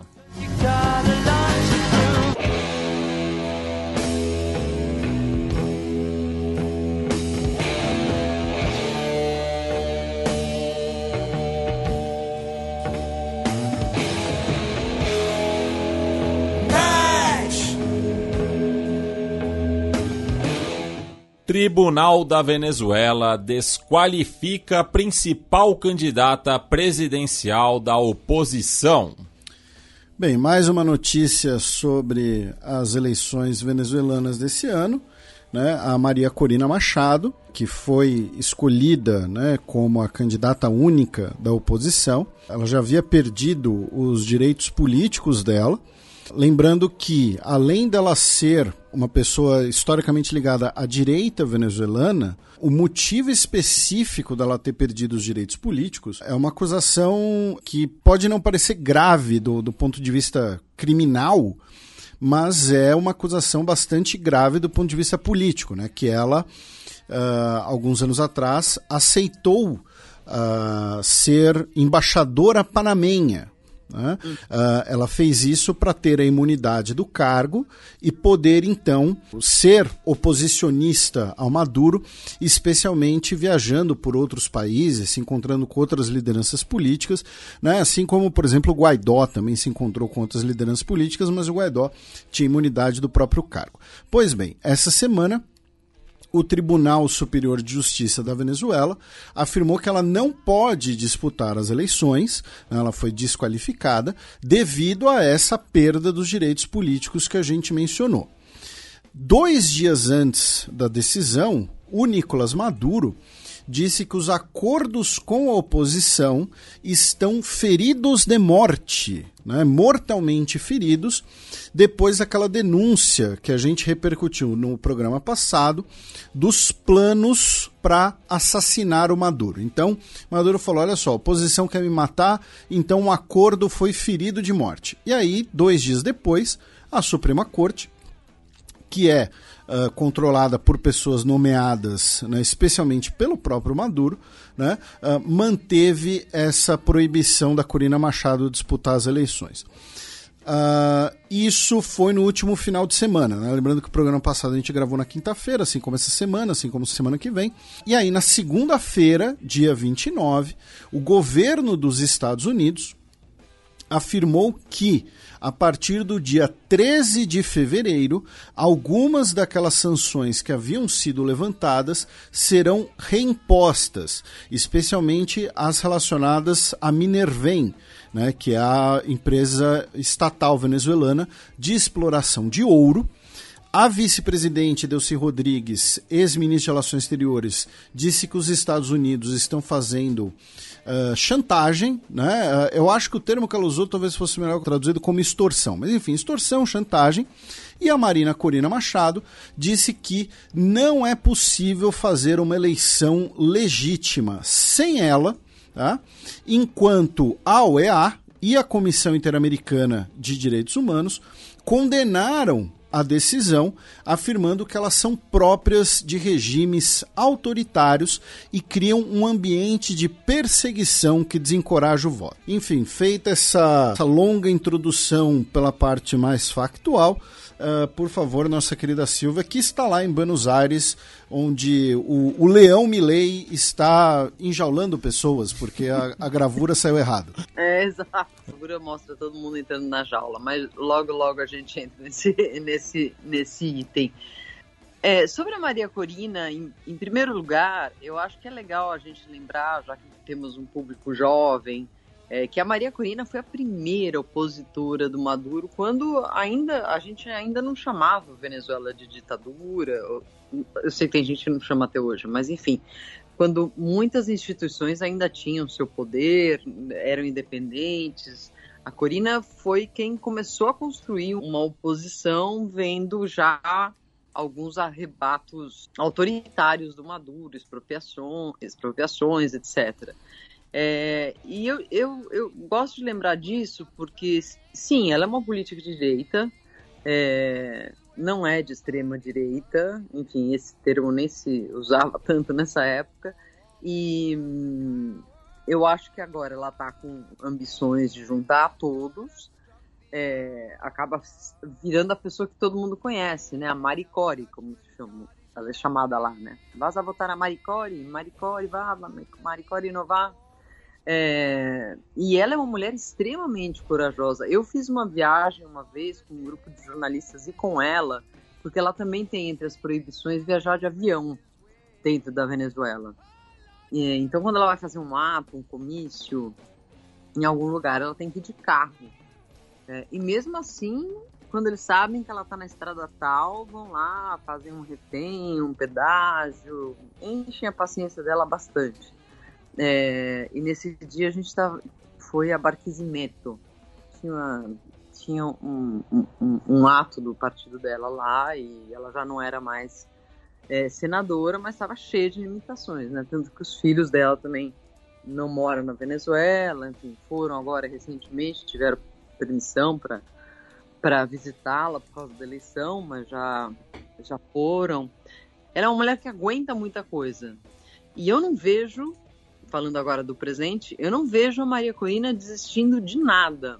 Eu acho que ela vai pressionar de todos os modos possíveis, até mesmo para criar um, um, um, sucessor ou rumores que eu tenho ouvido aí de jornalistas de lá de é, tensionar, tentar tensionar mais é, o racha que tem dentro do exército, é, dos apoiadores e, e, dos não apoiadores do Maduro, é, porque existe um pouco essa, essa ideia, né? Quem vai substituir o Maduro vai ser o próprio chavismo, né?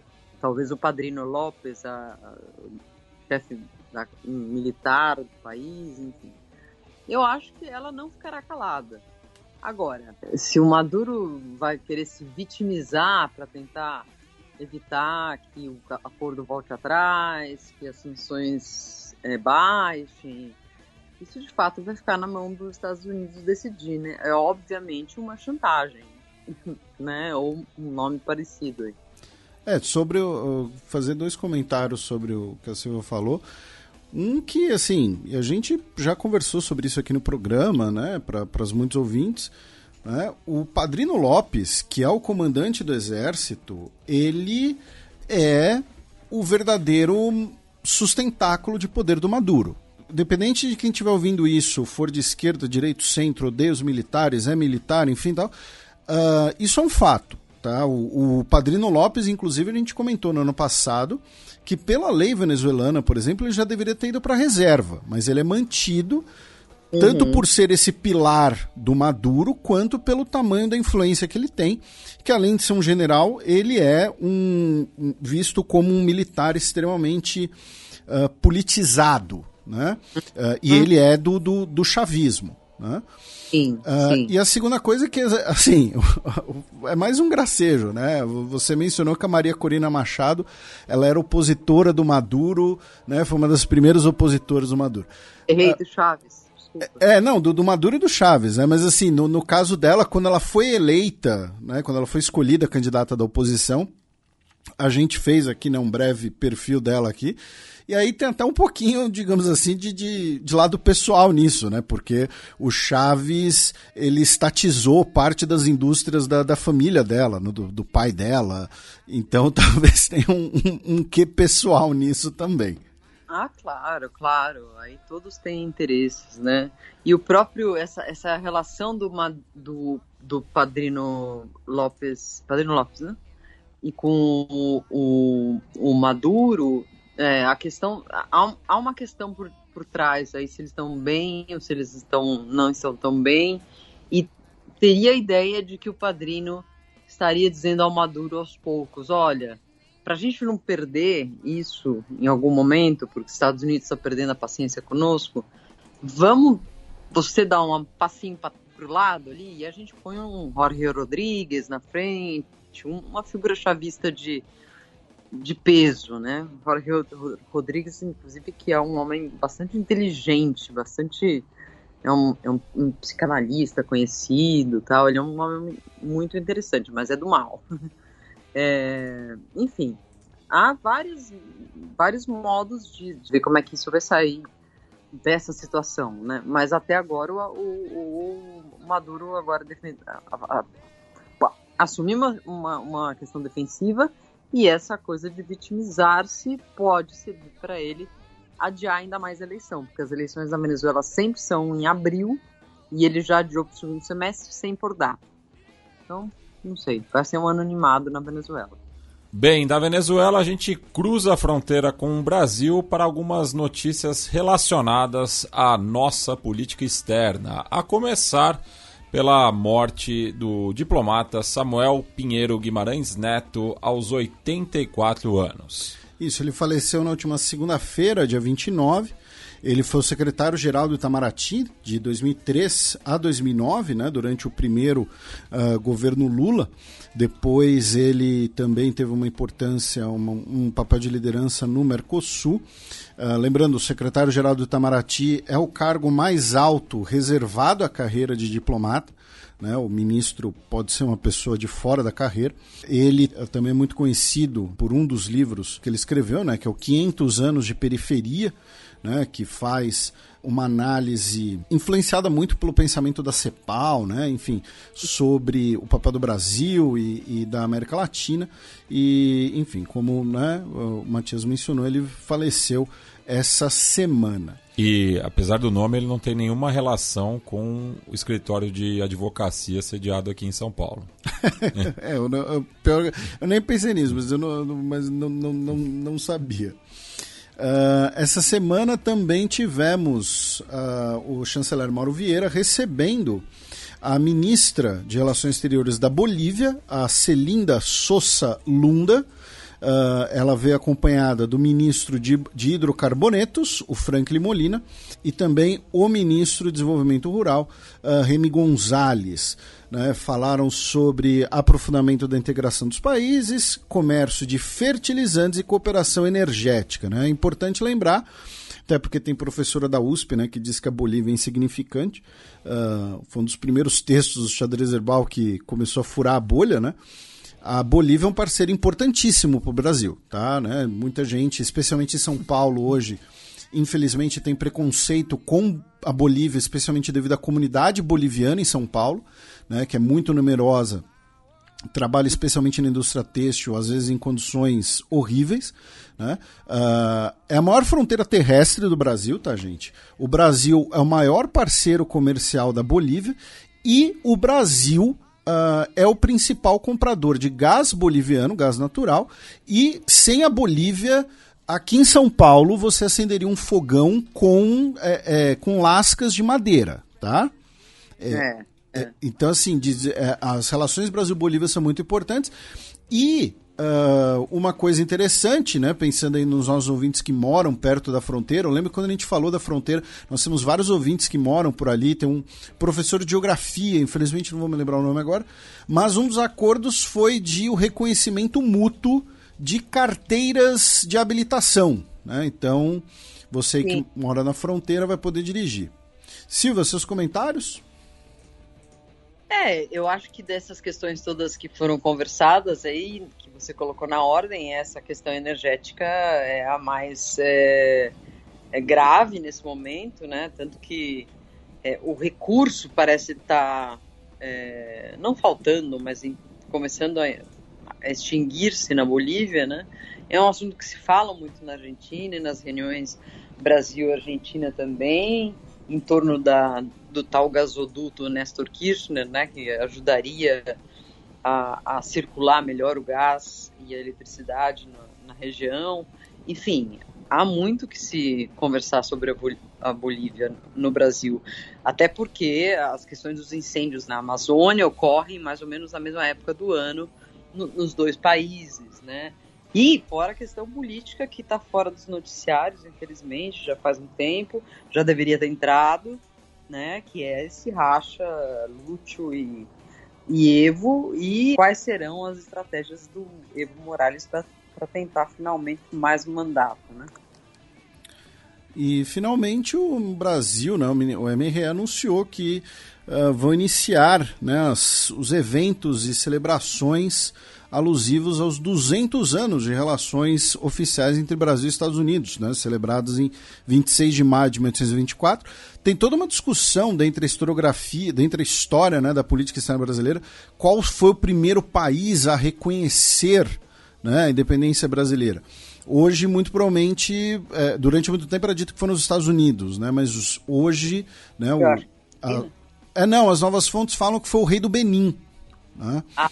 Uh, até pelo comércio de pessoas escravizadas, né, o, o, o, rei do Benin, né, o, que não corresponde ao atual Benin, né, também o, o, antigo reino do Benin fica dentro da atual Nigéria. Enfim, e falar para o pessoal da MRE aí para convidar nós, né, e...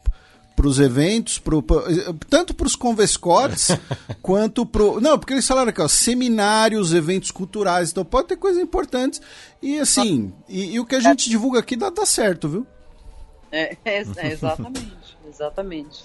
Eu não sabia disso, eu tinha uma, uma, uma, ideia bastante clara de que tinha sido é, a Argentina. É, então, tem, tem esse debate, né, sobre uh, o, o, Estados Unidos, Argentina, porque no caso do, dos Estados Unidos, acho que foi uma nota do Congresso, né, não foi um ato presidencial, enfim, agora eu não me lembro direito. O Amado Servo que, que analisa isso na história da política exterior brasileira. E a questão do rei do Benin, né? Uhum. Uh, embora ser, né, não seja um Estado contemporâneo. Mas que tem muito a ver conosco, né? Ah, sem dúvida nenhuma. O idioma é parecido, muitos escravos vieram para cá. Escravos, foram escravos devolvidos que foram formar o Benin, né? Bem, como a Silvia citou, a Argentina é para lá que nós vamos, é, resgatando né, uma, uma notícia da semana passada, né, já que o Milley demitiu né, o primeiro-ministro do seu gabinete com menos de dois meses de governo. E já tem outro na mira também.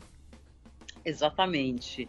Essa notícia desse primeiro-ministro a ser, a ser demitido, quando, quando começaram a surgir os bastidores, por que foi, qual foi a briga, etc., meio que isso foi atropelado pela votação da lei ônibus. Então, nós não sabemos ao certo se o Milley está de fato pensando num, já num reshuffle de gabinete, né, numa troca de, de, ministros.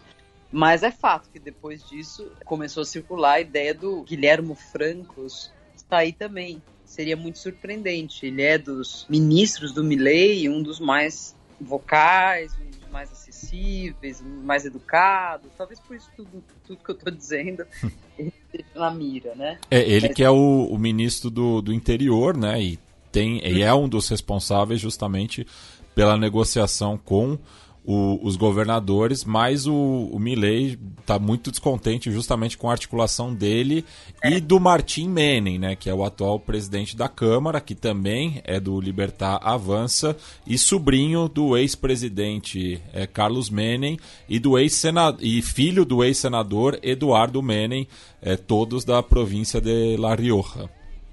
Martim Menem vem presidindo essas sessões, né, é, que são na Câmara, na Câmara agora, né? Quando for para o Senado é a Vitória, Vitória Villarroel. Como vice-presidenta, né? Isso.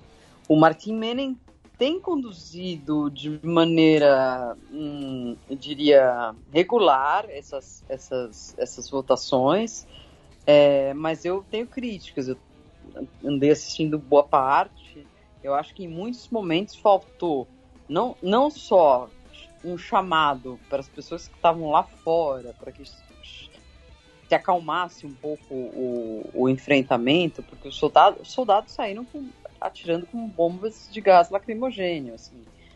Eu estava até comentando com colegas, nossa, Venezuela feelings. Esqueci meu vinagre, esqueci meu, meu limão, esqueci tudo. Mas enfim, é, ele não fez nenhuma referência à confusão lá fora. Hoje só que ele disse, não, realmente foi lamentável, isso precisa melhorar.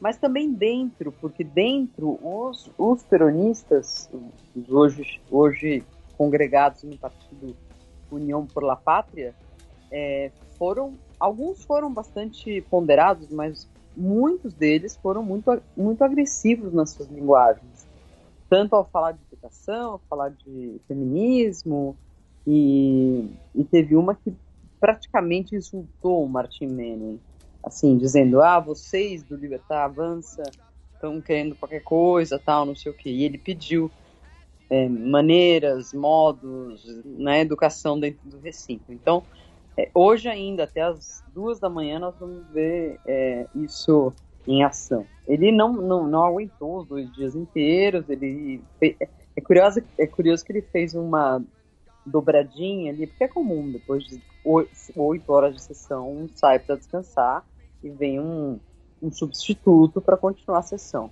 E o substituto que eles colocaram foi o Julio Cobos, que é, é foi o primeiro vice-presidente da Cristina Kirchner e que meio que criou o problema ali do campo né? E a Cristina não olha para a cara dele.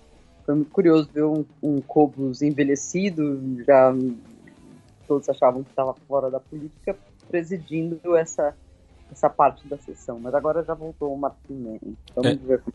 E de acordo com o La Política, né, é, o, o, destino né, do, do Guilhermo Francos poderia ser é, a embaixada do Reino Unido, né, é, uhum. no, que seria um, um, exílio, assim, vamos dizer, né, é, enquanto que o, o Menem seria é, rebaixado para chefe do, do bloco, né, do, da Libertar é. Avança na Câmara. Exato, seria um deputado mais. Mas também tem a, o Reino Unido não é exatamente férias, né? Tem a questão das Malvinas, né? O Millet que quer mudar o modo da, da, da relação, mas enfim, é bem mais light, bem, bem mais legal. É, e ainda falando né, de, de congressistas, né? É, tem a questão relacionada justamente à, à lei é, de interrupção legal do embaraço, né, a chamada lei do aborto, é, que entrou né, justamente na agenda legislativa governista não urgente é, e tem ganhado força né, essa narrativa de tentar é, derrubar essa lei. Né? Inclusive, é, alguns congressistas né, já estão é, se manifestando em relação a isso, né? Mais recentemente o Nicolas Maioraz, né, que é, é deputado é, pela província de Santa Fé, e isso numa entrevista à Rádio Rosário 3 nesta semana, e também, né, é, alguns é, quadros importantes, né, entre eles o Eduardo Menem, que eu já citei anteriormente, que não tem cargo atualmente, mas é uma, uma figura histórica né, do Partido Justicialista, até pela ligação com o seu falecido irmão, além do Rodolfo Carlos Barra e da Cristina Guzmán, que inclusive é, assinaram um documento relacionado justamente ao histórico da lei do aborto. Sim, é, e nas ruas hoje, ontem, você pôde ver, foi possível ver muitas é, meninas progressistas de verde ali, é como se, é, mais ou menos como se não tivesse votado a lei, né? Enfim, já votou duas vezes, uma não aprovou, uma aprovou, é lei já, tá na Constituição, vai ser muito complicado isso. É, enfim, se é que a gente vai chegar nesse ponto, porque porque acho que isso ficaria um pouco de fora. Eu não sei se isso fica de fora do, do DNU, da, da lei ônibus, ou e, e espera o início da, da, da, das sessões em março, ou se já aproveitam e colocam aí mesmo, não sei. Só para contextualizar para os nossos ouvintes, né, você mencionou que as jovens estão de verde, porque o verde é a cor da, da campanha feita em vários países latino-americanos né, pelo aborto de gestação uh, por uh, especialmente grupos uh, feministas. É, e no caso da Argentina, é, as pessoas que são contrárias ao aborto e nas palavras dela a favor da vida usam o, o, o pano celeste, né? Isso. Voltou a aparecer, inclusive, o bebezão. Vocês lembram do bebezão? Sim apareceu já de novo no mundo dos protestos ali. É, e a... vai voltar.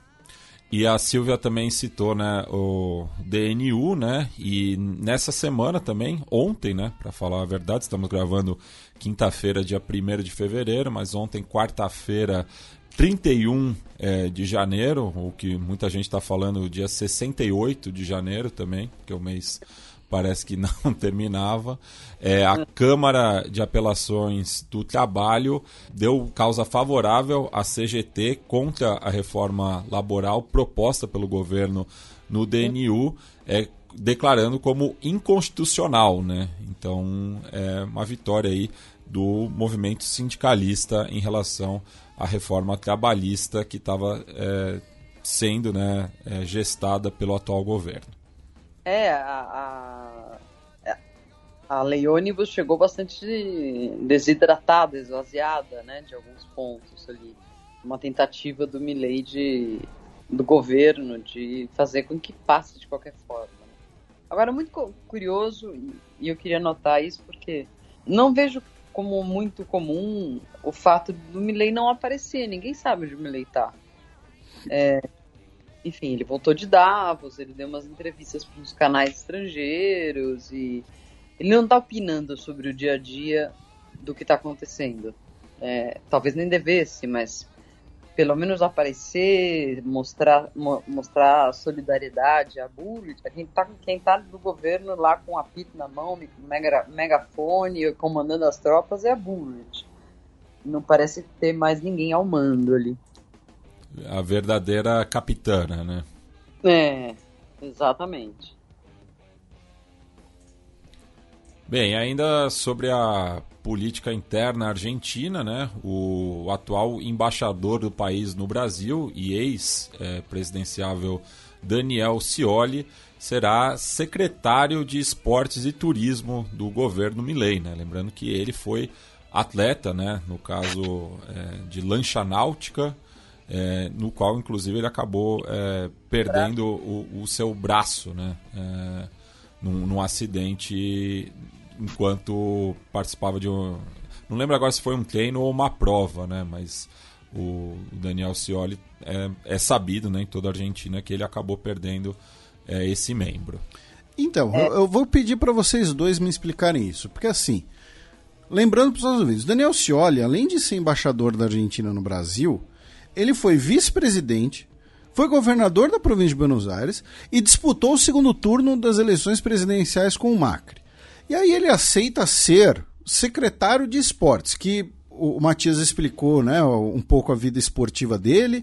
Uh, de esportes é um cargo que tem sim a sua relevância devido à importância que o esporte deveria ter uh, na vida das pessoas, especialmente na infância e na adolescência.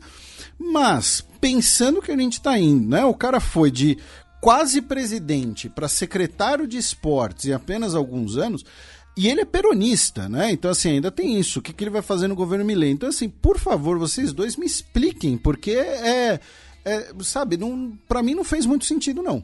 E, e, não. E, e, não é a primeira vez que ele assume essa pasta, né? Porque ele também é, foi o, o, ministro né, indicado pelo hum. então presidente Adolfo Rodrigues Saá, que foi um dos cinco presidentes lá no final de, de 2001, mas seguiu no cargo até a eleição do, no, do Néstor Kirchner, né, enquanto que o Eduardo Dualdi era o presidente da Argentina. É, digamos que assim, tecnicamente ele é, tem vivência nessas áreas. Ambiente, acho que nem, não tem é, nenhum. É, eu, eu, eu esqueci de citar que o, ambiente entrou na pasta também. É, é, bem lembrado, Silvia. É. Ambiente, turismo e esporte. É. E exato. Agora, o que está se passando na cabeça do, do Scioli, eu não sei dizer, porque nas primárias, quando Milley disparou na frente ali, ele eu, eu, eu vi lá no, no, no bunker do, do peronismo ele pegar o microfone e falar: vamos lutar contra todos os fascismos. Uma derrota hoje não é uma derrota depois e tudo mais. Por isso eu acho muito estranho. A ideia de, bom, ele está indo eh, bem no Brasil e de fato ele é bem avaliado ali pelos empresários e políticos. Poderia ser um, uma atenuante para ele continuar embaixador no Brasil.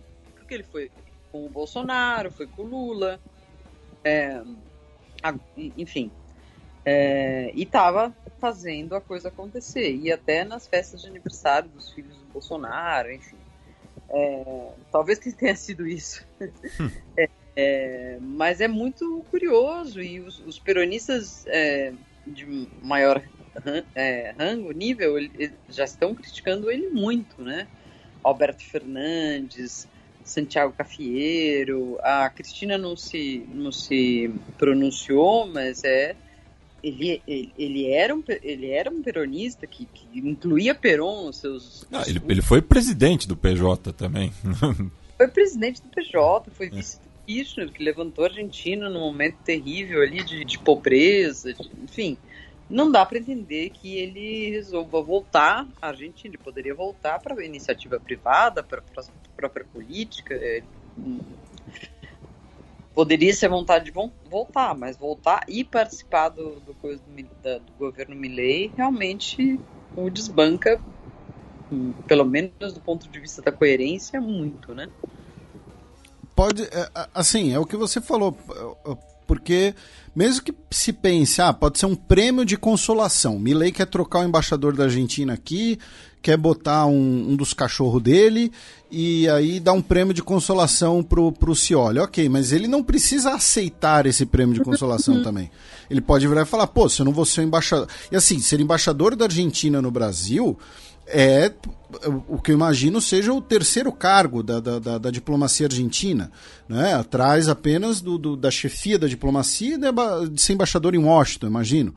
Então, é, ah, se eu não vou ser embaixador no Brasil da Argentina, eu não quero o prêmio de consolação, vou seguir minha vida como você acabou de falar. Claro, exatamente. Opções há, né?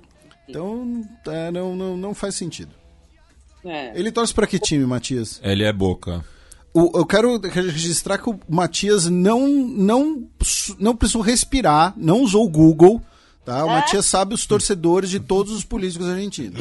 Enfim, se ele é boca, ele tem mais que se ferrar. Então. Mas olha, eu tenho, uma, uma, anedota futebolística sobre ele. Você sabe que ele, ele tem um sítio, chama-se Vila Lanhata, onde ele passa os fins de semana, deve passar a semana também, quando tá aqui. É, e é um lugar bonito, um sítio e tal. E ele tem ali uma quadra de futebol de salão que ele joga até hoje. Não, ele, ele fundou um time, o, o, o, Vigia Lanata, que inclusive disputa né, os campeonatos de futsal organizados é, pela AFA. E ele também disputa quando ele está é. aqui. Sim, inclusive já teve um amistoso, né, é, é, entre o, o, o Vigia Lanata e o Boca Juniors, no qual ele e o Macri é, se enfrentaram. Sim, sim, sim. Antes mesmo deles serem é, candidatos é, à presidência em 2015. É, é. E ele é apelidado El Pichichi porque é aquele que faz mais gols. É, é, vem da tradição do futebol espanhol, é isso. Ah, tá. Exato, exato. É. Mas o mais curioso de tudo isso que eu que tô contando para vocês é que tem na, ca, na, na, na, na cancha, né, na, na, numa das arquibancadas, ele tem uma espécie de altar com bonecos de cera, de qualidade bastante duvidosa, mas enfim. Como se fosse um museu? Assim. É, é, como se fosse. Isso, isso eu não sabia. Levou o Lula lá e o Lula ficava olhando, ah, é, olha, o Fidel, porque são todas pessoas revolucionárias, né? Che, Fidel, é, enfim, todas as pessoas, é, todos os ícones da esquerda, Che Guevara tal. Então é isso, né? Ele vai tirar esses, essas pessoas de lá, bonecos, bonecos de lá, enfim. Há que, há que investigar aí qual, que, qual é a estratégia do Scioli, se é que tem alguma. Isso. É, e também, né, para fechar né, esse segmento argentino, mais duas notícias, né? Uma que é, a oposição indicou apoio ao Milley, né, em relação a lei ônibus, né? Isso é uma reportagem da Folha de ontem, né? Quarta-feira, dia 31. E que também teve né, essa troca de, de farpas entre o, o Milley e o Gustavo Petro, né, no qual Milley chamou seu homólogo colombiano de assassino comunista e, por sua vez, o governo colombiano convocou o seu embaixador em Buenos Aires após essa ofensa. Uhum, uhum. É, seria, teria sido na época do M19, né? Mas já li muita literatura sobre Colômbia dessa época e não, não se chega a uma conclusão de que ele tenha de fato é, atirado em alguém. O mesmo nos pode dizer de Mujica, né? Que tem reza a lenda, há uma paira dúvida de que ele teria atirado no policial. Mas aquelas coisas tempo de guerrilha, né? Tiveram sua anistia, passou, enfim. É, e no, no caso, o Milley é, deu essa declaração numa entrevista para a jornalista colombiana Patrícia Janiot, né? Diz que é um comunista assassino que está afundando a Colômbia. Então, o meu comentário sobre isso é que, assim, foi uma parada absolutamente gratuita. Né? Eu tenho, acabo tendo uma abordagem, né? Acho que a gente, em quase 10 anos de programa, já deixou isso aqui claro, né? Eu tenho uma abordagem muitas vezes pragmática da política, às vezes as pessoas se irritam com isso e tal. Mas assim, mesmo que ele ache isso, mesmo que ele ache o Petro a pessoa mais desprezível do mundo, eu quero entender o que se passou na cabeça dele para ele decidir falar isso ali naquele momento. O que, que, que, ele vai ganhar com qual isso, é, qual sabe? é o ganho político? É, foi uma parada completamente gratuita, sabe? Então não... Quando ele chamava a, a Patrícia Bullrich montoneira assassina, tinha pelo menos um interesse político ali, né? De ganhar a eleição Eleitoral, dela. né? Eleitoral, exato. Isso. E daí o Ministério de Relações Exteriores da Colômbia emitiu um comunicado, né, no qual o governo rechaça energicamente essa declaração que atenta contra a honra do primeiro mandatário. As palavras do presidente Milei desconhecem e vulnerabilizam os profundos laços de, amiz de amizade, entendimento e cooperação entre ambos os países. Da Argentina, a gente vai para o Chile com uma notícia relacionada à saída da vida pública do ex-presidente do país transandino, Ricardo Lagos. É, o Ricardo Lagos, que está com 85 anos de idade, né? ele foi do Partido Socialista chileno e depois né, foi do Partido Democracia. Ele foi presidente do Chile de 2000 né, a 2006. No período da concertação, né? Exatamente. Né, e ele anunciou que está se retirando da, da vida pública e que ele quer pensar em outras formas de contribuir para os desafios do Chile que o mundo tem adiante. Né? Ele uh, anunciou que também vai escrever uh, as suas memórias, né? vai terminar, melhor dizendo, as suas memórias e uma coisa que achei muito interessante é que o governo Lagos foi o governo que teve uma das quedas mais agudas do índice Gini do Chile. Né? O índice Gini é um índice que, como qualquer índice socioeconômico, ele vai ter seus problemas, suas limitações, mas é um índice que mede a desigualdade, desigualdade econômica dentro do país. Embora os críticos dele diziam na época né, que ele era o primeiro socialista de direita né, do, do, do, da América Latina, do mundo, enfim. Mas tivemos aí esse, esse anúncio. Você já entrevistou o, o Lagos, Silvia? Já, já. Mano, é impressionante. se, se, se, eu virar aqui e falar, você já, já entrevistou, sei lá, o, o, o vice-presidente da, da, província de Cochabamba, você vai falar que já. São mais de 20 anos como correspondente, né, Felipe? É, abre bastante várias portas. Eu tenho uma foto com ele, eu vou mandar mandar para vocês qualquer, qualquer hora. Eu acho que o Lagos é, foi naquela época, né, 2006, é, um, um, um progressista é, importante na América Latina, né? Depois viria, viria, uma, viria a nova onda e tudo mais, ele não participou disso, mas é, ele representou vários avanços para o Chile, começando pela própria Constituição, essa Constituição de, do Pinochet, que, que é como se denomina a Constituição atual, leva à assinatura de Ricardo Lagos, porque ele mudou 58 artigos e eram os artigos mais é, autoritários, que davam mais poderes para os militares. E isso passou. É, é, é ficaram, obviamente, vários, vários artigos aí que incomodam até hoje no setor da sociedade, né? As pautas de gênero, as pautas relacionadas a pensões, ao, ao formato liberal, mas o, o Lagos, ele mesmo disse nessa entrevista, ele, se eu não tirasse tudo isso, não dava mais para governar depois do Pinochet, porque os militares caíram no poder por muito tempo. É, e o próprio Jaime Guzmán, se não me equivoco, que foi quem escreveu a, os principais artigos, artigos da, da, dessa Constituição, disse: Eu quero escrever uma Constituição que, mesmo que o Pinochet morra, o pinochetismo continue existindo, para ver o grau de loucura dos caras, né? E o Lagos foi o cara que enfrentou isso, né? E, enfim, eu, eu acho um cara admirável, né? O momento da gente falar de de tu, todo todo o seu legado agora, porque ele está só saindo da política, né? não é o caso de um necrológio, mas eu, eu rendo homenagens, eu acho que foi um presente importante. Importante para o Boric também, embora o Boric não tenha entendido muitas lições, mas ele foi quem mais orientou o Boric aqui, até aqui. Bem, do Chile a gente vai para o Peru, né, já que o principal é, destino turístico do país tem enfrentado diversos protestos. É, nós tivemos diversas manifestações né, uh, contra o governo peruano, né, não que precise de muita coisa para protestar contra o governo peruano, mas porque o governo anunciou, uh, em conjunto com o governador de Cusco, um plano para a privatização da venda de ingressos uh, para o parque de Machu Picchu. Né? É, você tem que pagar ingresso, você tem um trem para chegar lá, né? E, e, você tem uma limitação, inclusive, das visitas que podem ser feitas visando a preservação do local. Que é cerca de 4 mil pessoas por dia, né? Uh, no, o que é gente pra caramba, né? Sim, né? É, só para fazer um, um, comparativo, né? Em 2019 foram cerca de um milhão e meio de, de visitantes.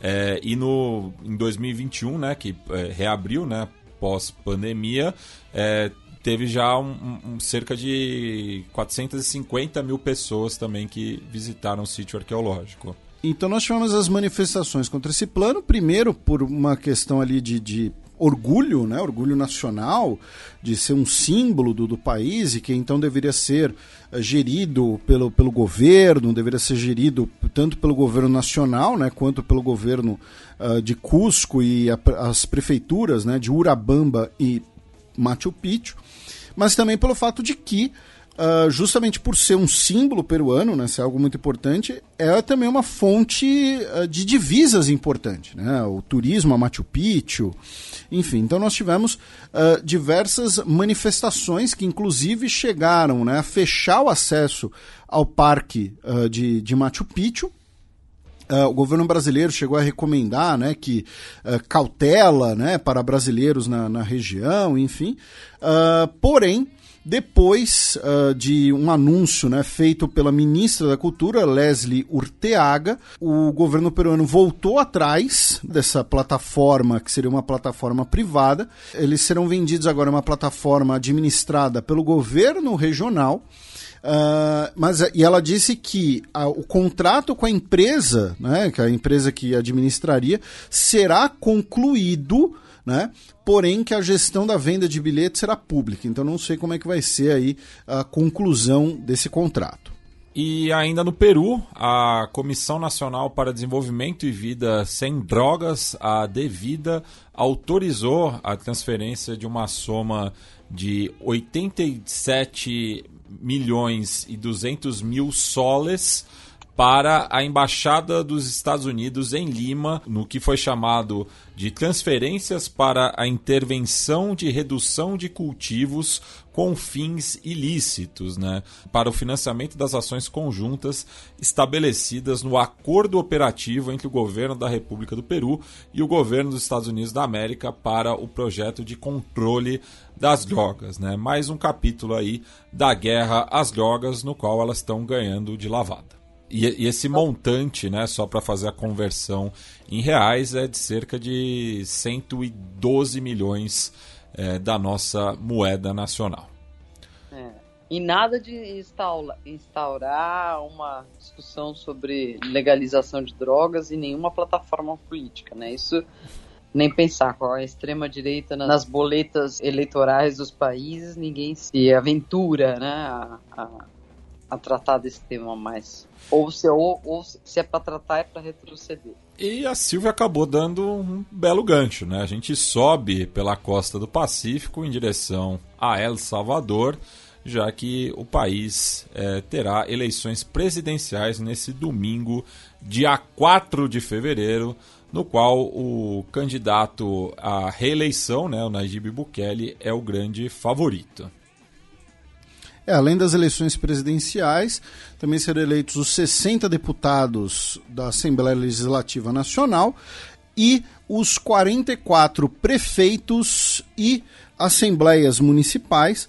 Lembrando que mesmo a questão né, da, da, diminuição dos municípios em El Salvador também fez parte das medidas né, do governo uh, Bukele né, contra uh, o que ele via ali como um, um problema de gestão do país, mas que também contribui para enfraquecer eventuais opositores políticos e enfraquecer os dois partidos uh, maiores do país. E como o Matias mencionou, o Bukele lidera né, todas as pesquisas, uh, a, a não ser que que, sei lá, que o, Godzilla apareça em El Salvador, tudo indica que o Naib Bukele vai, de maneira é, inconstitucional, se reeleger presidente de El Salvador. É, eu acho que a questão que fica para debater ou para deixar no ar aí, para a gente discutir no, no próximo programa é depois de ter avançado sobre o tribunal, é, sobre a Corte Constitucional, sobre o, o, Tribunal de Justiça, sobre a Procuradoria, sobre a Corte Constitucional, é, ter ganho, ganho as eleições colocando mil dificuldades para partidos opositores, é, as eleições legislativas, digo, e agora se reelegendo contra a Constituição, com uma manobra esquisita aí que outros já tentaram, mas enfim. Será que agora a gente pode deve chamar Bukele de ditador? Qual a sua opinião, Matias? Ele mesmo, né? Se chama de forma jocosa, né? Quem sou é, eu? é, enfim. É uma questão que é muito discutida na mídia, né? Porque, ou pelo menos nos papos de editores e tudo mais. Porque ah, só, só, tem ditador de esquerda: Nicarágua, é, Venezuela e Cuba. É, agora a gente vai ter um, um, uma, uma, uma, pessoa com as mesmas características é, governando um país importante aí na rota do tráfico, na rota da migração.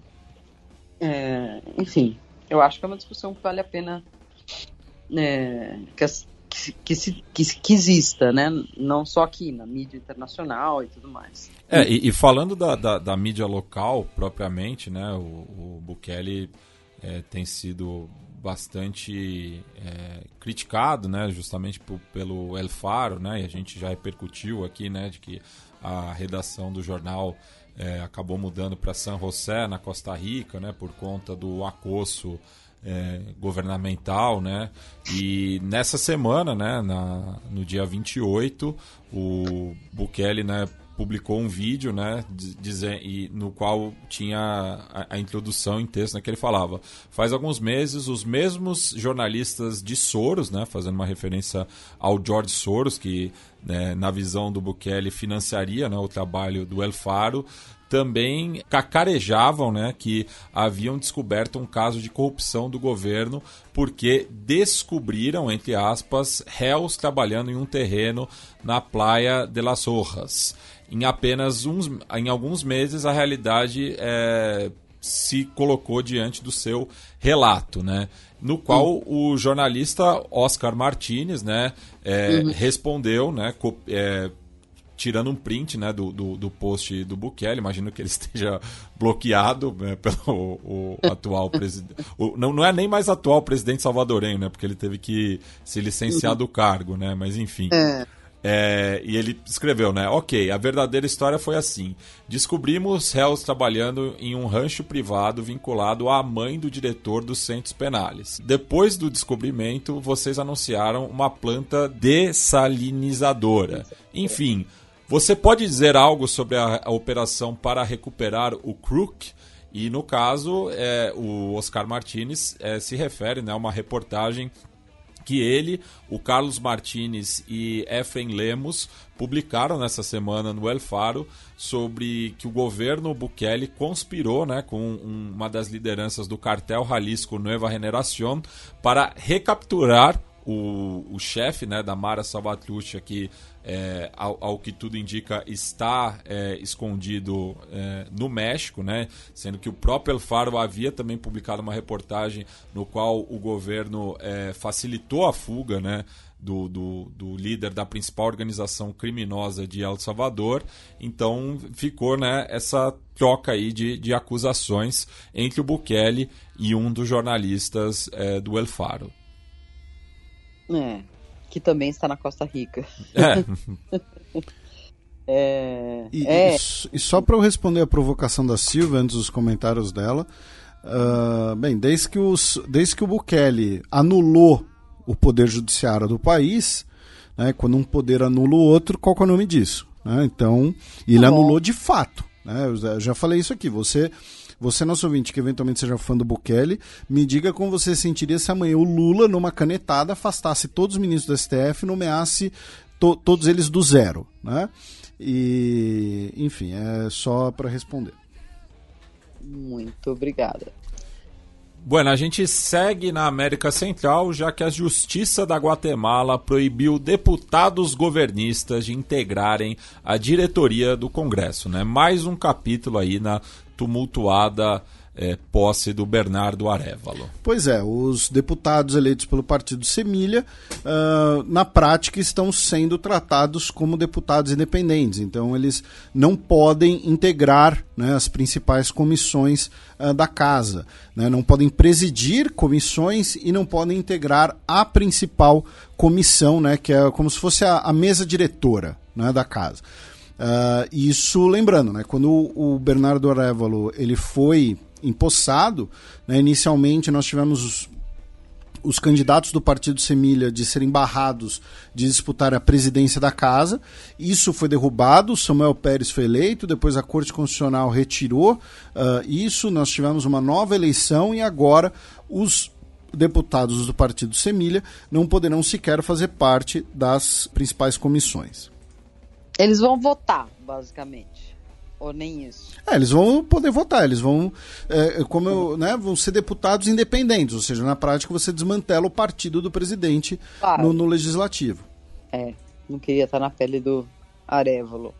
Bem, a gente segue na bacia caribenha, agora vamos para o Haiti, já que uma corte queniana é, declarou né, como ilegal e inválida o envio das forças policiais para o país é, caribenho. Pois é, o juiz Enoque Chacha Inwita afirmou que uh, qualquer decisão de um órgão de Estado de enviar policiais para o Haiti contraria a Constituição e as leis. Tá? Uh, o, então ele estava vetando né, essa questão. O governo queniano afirmou que vai recorrer uh, da decisão. Né, a gente falou um pouco disso no ano passado, né, lembrando, né, o, os Estados Unidos vão bancar uma missão policial liderada pelo Quênia né, para ajudar na questão de segurança pública uh, do Haiti, formada especialmente por policiais uh, quenianos. Porém, a oposição, né, e nesse caso o judiciário, afirmam que isso contraria a Constituição do país, já que pela Constituição do país, para você ter uh, o envio de tropas para o exterior, é necessário a aprovação no Congresso e o governo queniano não quer submeter essa pauta ao Congresso por não ter a garantia de vitória. Né? No mínimo dos mínimos, o governo queniano teria que fazer alguma concessão para a oposição para negociar um voto uh, no Congresso. Então, enfim, isso continua travado. É, travado e retornado ao ponto zero, né? É, exatamente. Não, não, não mandaram ninguém, né? É. Lembrando que o Quênia concordou, né? Se, se, ofereceu, melhor dizendo, em meados de 2023. O plano foi aprovado em novembro e é até agora nada. Bueno, Silvio, a gente encerra esse bloco com a sua indicação cultural. Antes de eu dar minha dica cultural da semana, eu queria chamar, convidar todos a assistirem a transmissão pelo YouTube no canal do My News. O canal My News é um canal de YouTube de jornalismo independente e a gente tem coberto vários eventos latino-americanos com a participação de convidados especiais e nessa semana a gente terá a participação do nosso querido Felipe Figueiredo que vai debater aí os fatos do domingo, né? Uma votação da qual a gente já falou antes, mas cujo desenlace ninguém é, pode prever se haverá manifestações ou não, o que isso significa para a América Latina. Essas questões a gente vai estar conversando com o Felipe no domingo no canal My News, no YouTube. E agora eu vou para minha dica cultural.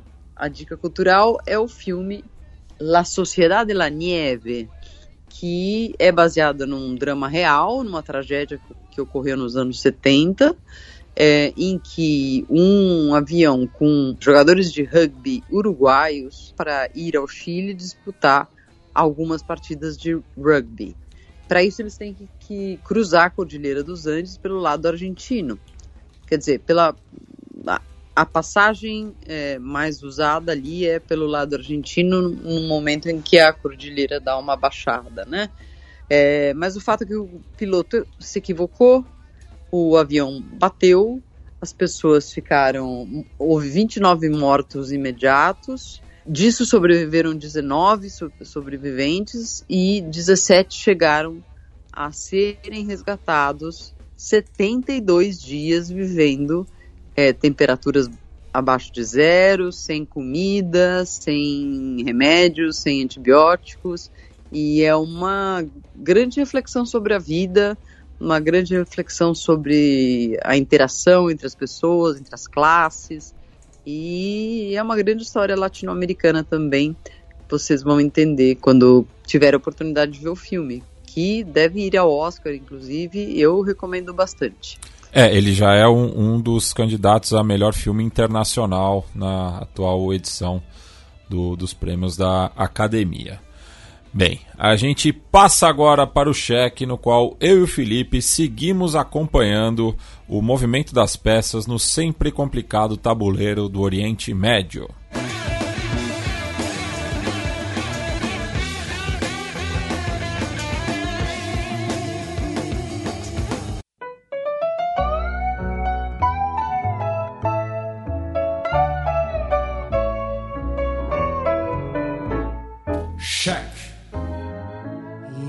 Castillo donde estaba cuando caíste en desgracia, el que siempre acompañaba tus momentos de viudez. Corte Internacional de Justiça afirma que medidas são necessárias para a proteção dos direitos de palestinos garantidos pela Convenção para a Prevenção e a Repressão do Crime de Genocídio.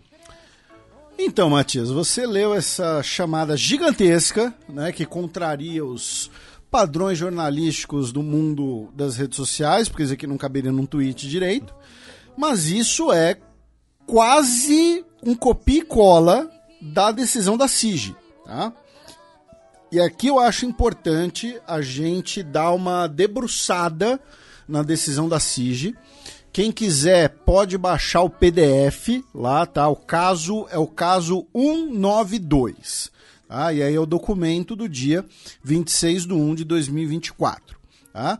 Uh, é um PDF de 29 páginas que eu baixei a versão em inglês, porque eu não tenho conhecimento suficiente de francês, tá? E dessas 29 páginas você tem um espaço grande ali e tal, né? Tem muitos muitos demarcadores, então é uma leitura que acaba sendo relativamente curta, tá? Então, recomendo a todos os ouvintes que leiam lá, especialmente quem for do ramo, né, quem for aí do direito internacional, das RI, ou quiser encher nosso saco, tá? Porque aqui a gente vai falar o que está no documento. E por que eu acho importante a gente dar uma debruçada nisso, né, meu caro Matias? Porque Primeiro, quase nenhum veículo de imprensa em português fez isso. Né? Ficou todo mundo contando o que viu, contando o que analisou. Né? E segundo, virou, para variar, uma guerra de narrativas. Né? Então, uh, você teve né, o pessoal da, da Hasbará né, pró-Israel dizendo aí, ó, viu, não tem genocídio, não tem nada, não aconteceu nada. Né? Você teve o pessoal, né, um pessoal mais pró-Israel dizendo que a, a, o negócio claramente condena Israel. Então, para evitar esse probleminha, vamos para o documento. E o documento, vou repetir o que o Matias falou, afirma que é necessário proteger os direitos dos palestinos garantidos pela Convenção do Crime de Genocídio. E vamos lembrar outra coisa. O, a, a decisão sobre o mérito, se existe ou não um genocídio em curso, vai demorar anos para sair essa decisão é sobre as medidas cautelares. Tá? Então vamos lá, se a gente abrir o PDF, né, a gente vai ver ali que ele é separado principalmente em seis capítulos. Né? Além desses seis capítulos, nós temos uma introdução que é a cronologia do procedimento. Né? Que, como o próprio nome diz, vai dizer: olha só, no dia 29 de dezembro de 2023, a República da África do Sul entrou com um pedido, bibibi, bobobó. Tá? Ao final desse pedido, a África do Sul solicitou né, que fossem né, avaliados as medidas provisórias. Né? Nessa aplicação, a África do Sul procurou a jurisdição da corte. Ao final do seu pedido, né, a África do Sul pediu né, as medidas provisórias. Isso daqui a gente já falou aqui no programa, tá, gente? Foi no programa de início de 2024, em que a gente comentou as principais queixas da África do Sul. Lembrando que são seis acusações da África do Sul em relação a Israel e o cumprimento da Convenção do Genocídio. Tá? Aí Israel, e de acordo com as obrigações, apresentou sua defesa e tudo mais. Então, é a cronologia do que ocorreu, é a cronologia que, repito, a gente já comentou bastante aqui. Tá? Aí representa, né? Falaram em nome da África do Sul, tem os nomes das pessoas, falaram em nome da, do Estado de Israel, tem o nome das pessoas, enfim. Então, é uma mera cronologia, tá? Aí, o segundo capítulo é sob a jurisdição. Nesse capítulo, tá? A corte expressa as observações preliminares e expressa os principais argumentos sobre a controvérsia relativa à interpretação, aplicação e cumprimento da Convenção de Genocídio. Por quê? Vamos lembrar que uma das defesas de Israel perante a SIG foi a de que, olha só, a SIG não tem jurisdição para isso. Né? A SIG não teria, segundo a defesa de Israel, jurisdição para avaliar o que está acontecendo e Israel também alega que algumas das uh, queixas da África do Sul se aplicam não à Convenção de Genocídio, mas ao direito internacional humanitário e o direito da guerra. Tá? E aí, nesse capítulo da jurisdição, nós temos a exposição desses principais argumentos, tá? E aqui a gente não vai ficar passando por todos eles, claro, né? Mas nós temos ali uma revisão dos principais argumentos, e aí nós temos a conclusão tá, sobre a jurisdição, que é, sob a luz do exposto, a corte conclui que tem jurisdição de acordo com o artigo 9 da Convenção contra o Genocídio para avaliar esse caso. Parágrafo 32. Dada a conclusão acima, a Corte considera que não pode aceitar o pedido de Israel para que o caso seja removido da lista geral de casos da Corte Internacional de Justiça. Aí nós temos o terceiro capítulo, que é a Standing of South Africa, que uh, mantém que a África do Sul tem o direito de acessar a SIG para alegar as violações alegadas de Israel de suas obrigações sobre a Convenção de Genocídio. Aí, capítulo 4, esse daqui, do ponto de vista jurídico, acho que é o mais importante. Os direitos cuja proteção é buscada e a ligação entre esses direitos e as medidas requeridas. Ou seja, esse capítulo 4 vai avaliar quais são os direitos que a África do Sul alega que precisam ser protegidos dos palestinos e como esses direitos estariam sendo violados e como as medidas solicitadas protegeriam esses direitos. Entenderam o que eu quis dizer? Eu estou usando no condicional sempre porque é um texto, é um momento do texto que vai debater essas conexões, tá? Essas três coisas. Então é a África do Sul falando, olha só, esse direito dos palestinos está sendo violado. Segundo, precisamos proteger esse direito. Terceiro, a proteção desse direito requer essa medida tá? E como essas três coisas se conectam. E ao fim desse capítulo 3, tá?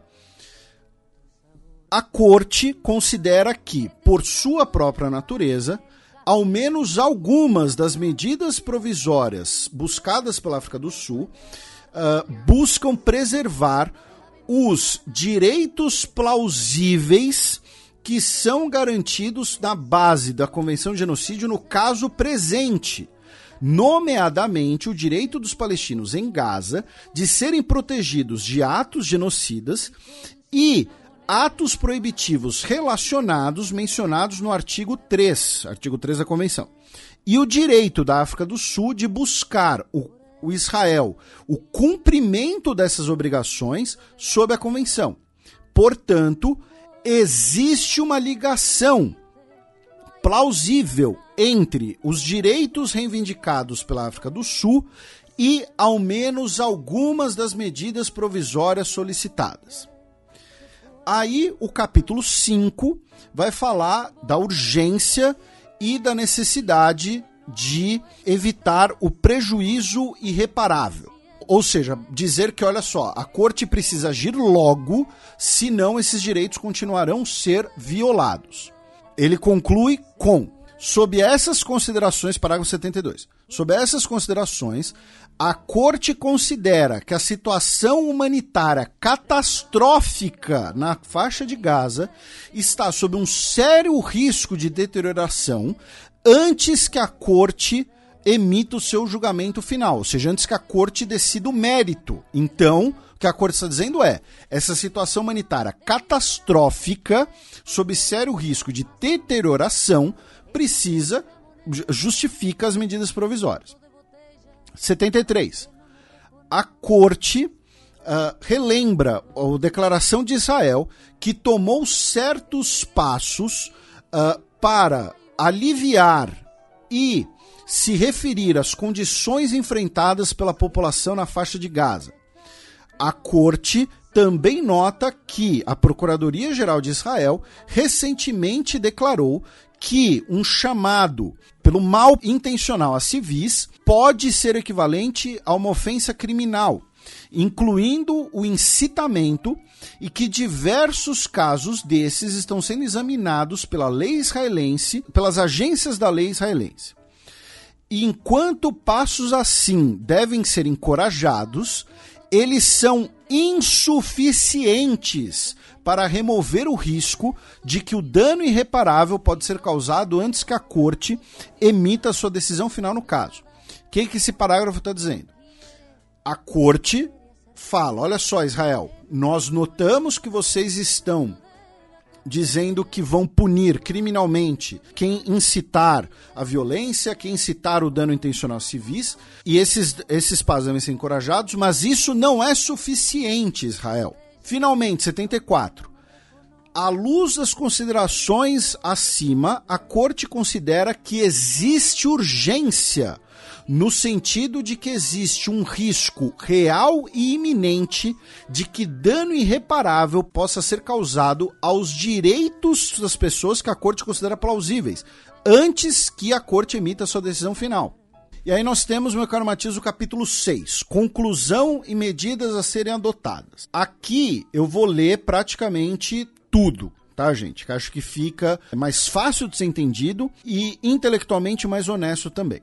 Parágrafo 75. A Corte conclui que, com base nas considerações acima, que as condições requeridas pelo seu estatuto para indicar medidas provisórias são cumpridas. Então é necessário, antes da decisão final, que a Corte indique certas medidas para proteger os direitos reivindicados pela África do Sul, eh, a ligação que a Corte considerou plausível.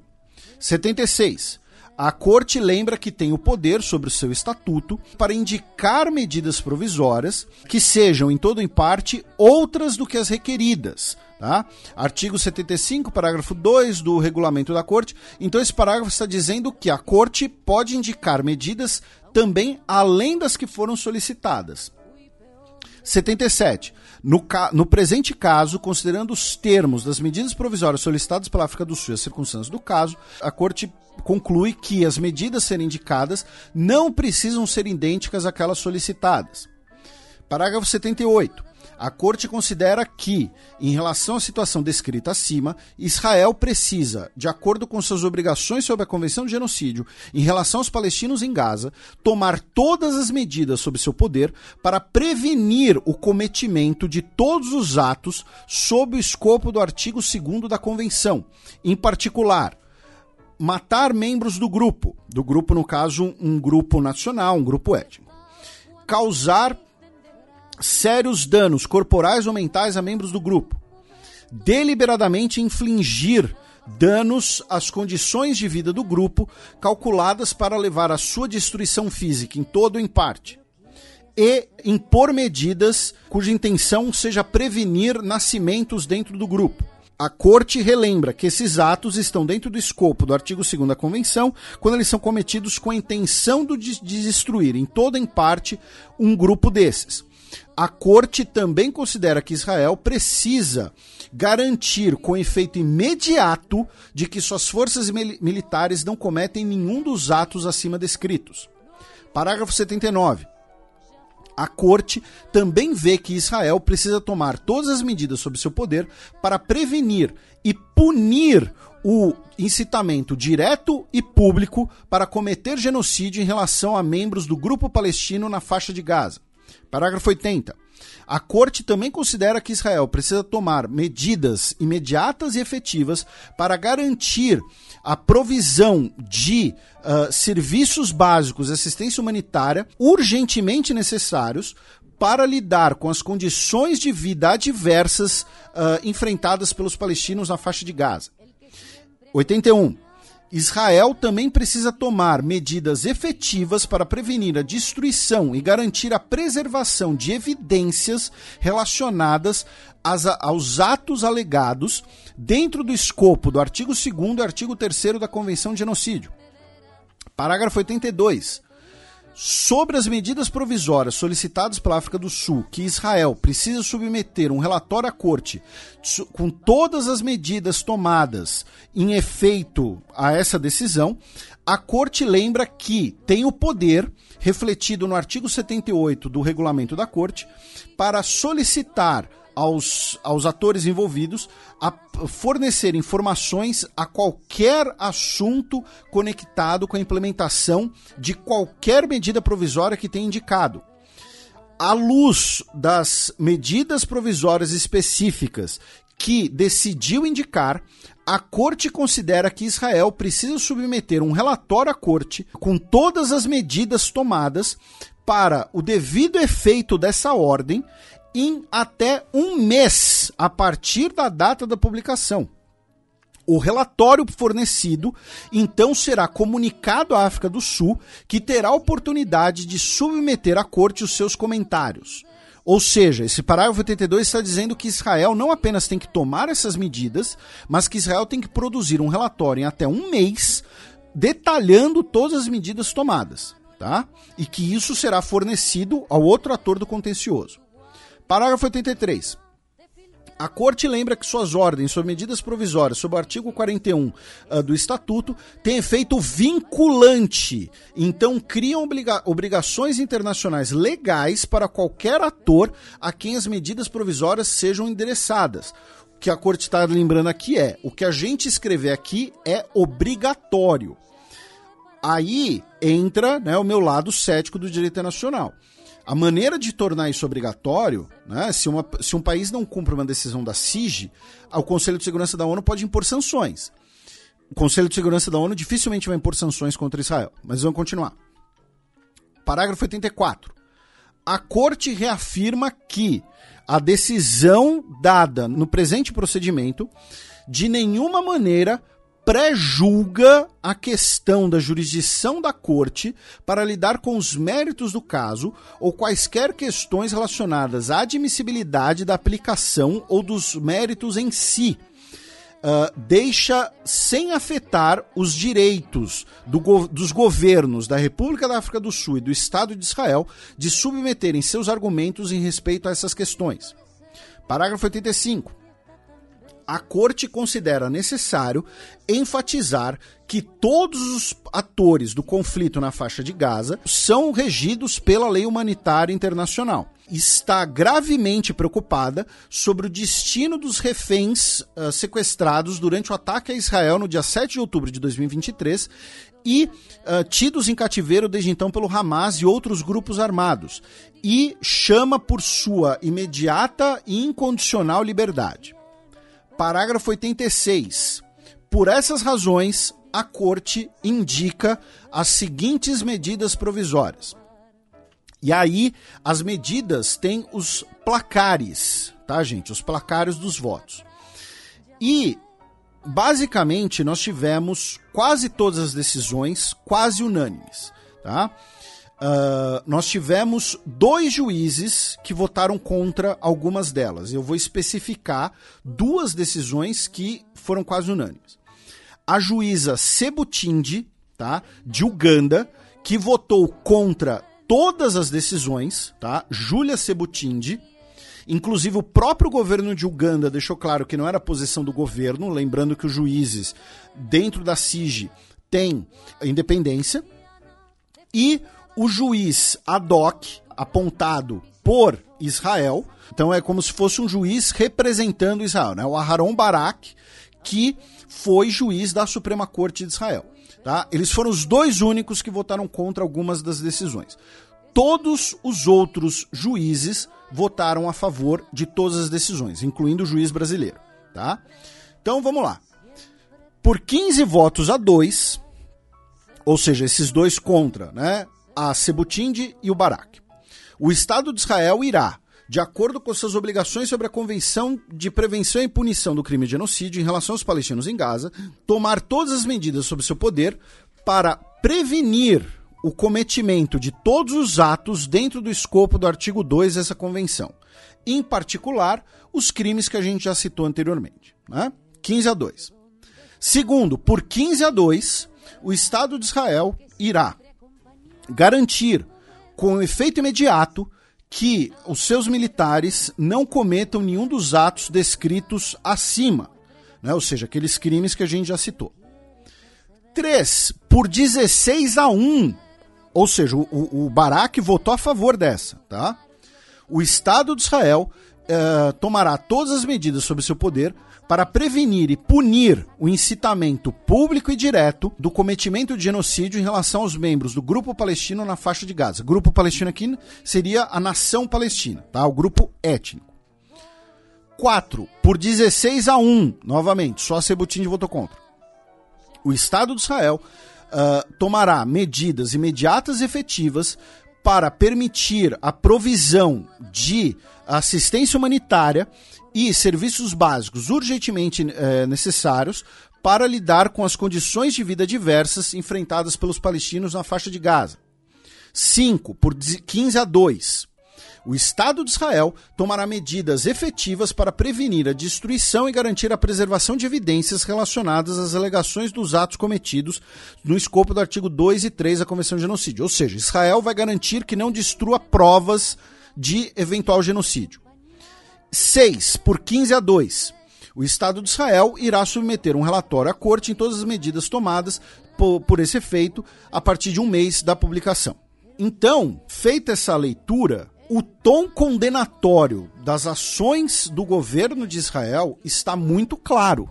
O principal argumento né, de algumas pessoas para dizer que foi uma vitória de Israel foi o fato de que a corte não ordenou um cessar-fogo eu vou expressar uma visão muito cética sobre isso. E é uma visão que foi exposta pela primeira vez pelo professor Francisco Rezec. Foi ministro da STF, foi juiz na corte. É possível que a SIG não ordenou um cessar-fogo porque saberia que Israel não cumpriria um cessar-fogo e isso geraria um problema de deslegitimação de todas as determinações. Então, ela retirou o cessar-fogo para falar: olha só, isso daqui é mais fácil de Israel cumprir e é mais fácil de exigirmos o cumprimento, tá? Mas vou repetir, o que a gente acabou de ler é a SIG afirmando que as medidas são necessárias para proteger os direitos palestinos garantidos pela Convenção de Prevenção e Repressão do Crime de Genocídio e que Israel não está fazendo o suficiente para punir o incitamento a genocídio. Tá? Novamente, se você tiver alguma discordância do que a gente falou aqui, confira lá o PDF, tá? Eu estou lendo diretamente do inglês, então às vezes uma palavra ou outra eu posso ter traduzido, né, meio de, de impulso, rápido, mas é isso o que a CIG disse. E a gente mencionou os placares da votação, não foram placares apertados. Não foi um, sei lá, 9 a 8. Foram 15 a 2 a maioria dos placares. Alguns foram 16 a 1, com o próprio juiz israelense votando a favor. Então, é, é importante mencionar isso. O Brasil pediu o cumprimento imediato da decisão. O secretário-geral da ONU, Antônio Guterres, disse que espera que Israel cumpra né, com a decisão da CIG. E então a gente vai mudar de assunto, a gente vai continuar no assunto ONU, porque o Antônio Guterres disse que ele estava é, chocado com as alegações sobre integrantes da Agência da ONU para Palestinos Refugiados sobre o ataque do Hamas, os ataques terroristas do Hamas no dia 7 de outubro. E determinou que o comissário-geral da agência, o Felipe Lazzarini, uh, investigue essas alegações. O que aconteceu? Uh, essa semana, tá? Uh, a Agência da ONU para Refugiados Palestinos demitiu, tá? Uh, ah, 12 pessoas suspeitos de terem participado dos ataques no 7 de outubro. Tá? Uh, segundo Israel, 190 funcionários da agência são integrantes ou do Hamas ou da Jihad Islâmica Palestina. E as acusações israelenses são baseados em relatórios de inteligência uh, a partir do rastreio de sinais de celular e interrogatórios. Lembrando que são mais de 12 mil funcionários da agência somente na faixa de Gaza e de acordo né, com um artigo publicado no Wall Street Journal, é, 10% deles teriam ligações com militantes. Daí não, não, especifica de qual grupo. Né? Só que também esse artigo gerou bastante polêmica, né, porque uma das autoras já fez parte das forças de defesa de Israel. No caso, a é, Carrie Keller Lynn. E você falar que tem uma ligação com militantes é muitas vezes, por exemplo, você tem uma pessoa que trabalha na agência da ONU e o irmão dela é integrante do Hamas. Saber qual que é a responsabilidade. Ou, ou mesmo uma questão de mediação, assim, né? Tipo. É... Não, é, um familiar, alguma é. coisa assim. Então, se a gente. Vamos considerar que os 190 integrantes que Israel afirma que são integrantes do Hamas e da Jihad Islâmica Palestina sejam, de fato, tá? Uh, isso dá 1% e meio dos funcionários da agência de refugiados da ONU em Gaza, tá? Porque no total, né, a agência ela tem mais de 30, cerca de 30 mil funcionários em Gaza, na Cisjordânia e em países da região onde você tem campos de refugiados palestinos, tá? E aí, tem uma coisa que eu acho muito importante mencionar, meu caro Matias, que a criação da agência né, uh, da ONU para refugiados palestinos no Oriente Próximo, né, que é o nome inteiro dela, teve uma pressão do nascente Estado de Israel e também, principalmente, do Reino Unido. Por quê?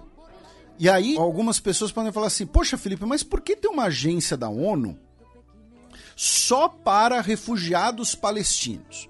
Né? Você tem uma agência da ONU, né, o Alto Comissariado da ONU, para refugiados, né, no geral. Né? Só que ela foi criada em 1950, né, depois da Agência da ONU para os Refugiados Palestinos, para lidar especialmente com os refugiados da Segunda Guerra Mundial, os refugiados europeus da Segunda Guerra Mundial. Para que, que... que é a Acnur, né? Que é o Alto Comissariado das Nações Unidas para os Refugiados. Exatamente. E você teve uma pressão, como eu disse, especialmente do Reino Unido no primeiro momento, né, para que fossem agências separadas né? Uh, porque você teve a, a Organização Internacional dos Refugiados, né, que foi criada dentro da ONU, e ela é sucedida pelo Acnur. Tá? Uh, e esses refugiados, especialmente europeus, como a gente mencionou, ou seja, consequência da Segunda Guerra Mundial, e que incluíam uh, muitos judeus sobreviventes do Holocausto. Então, a agência da ONU para refugiados. E parte deles foi para Israel. Exatamente, é. exatamente. A separação dessas duas agências, ela. Te, é, é, eu não estou dizendo aqui, gente, tá? Que Israel que criou a agência para os refugiados do Palestina. É, ela determinou, até porque era um Estado nascente. Mas isso foi de acordo com interesses israelenses que, especialmente com um diálogo, diálogo e pressão via Reino Unido e Estados Unidos, você manteve os assuntos separados. Por quê? Porque com a agência da ONU para os refugiados palestinos, a ideia era assentá-los em algum lugar, em campos de refugiados na Jordânia, por exemplo, e, no interesse de Israel, evitar o que os palestinos chamam de direito de retorno. Enquanto a agência para os refugiados europeus parte dessa agenda, parte de, dessa política era o, a migração dessas pessoas, que essas pessoas fizessem aliar para Israel, migrassem para Israel. Né? Inclusive, nós temos um, um, um famoso uh, episódio né? É, que foi o do SS Êxodo, né? Uh, Êxodos, né? que em 1947 né, tinha cerca de 4.500 pessoas a bordo, tá? É, refugiados judeus, tá? Da, da Segunda Guerra Mundial, sobreviventes do Holocausto. Você tinha essas pessoas migrando, né, para Palestina, Palestina britânica ainda, Israel ainda não tinha declarado sua independência, fundado como um estado.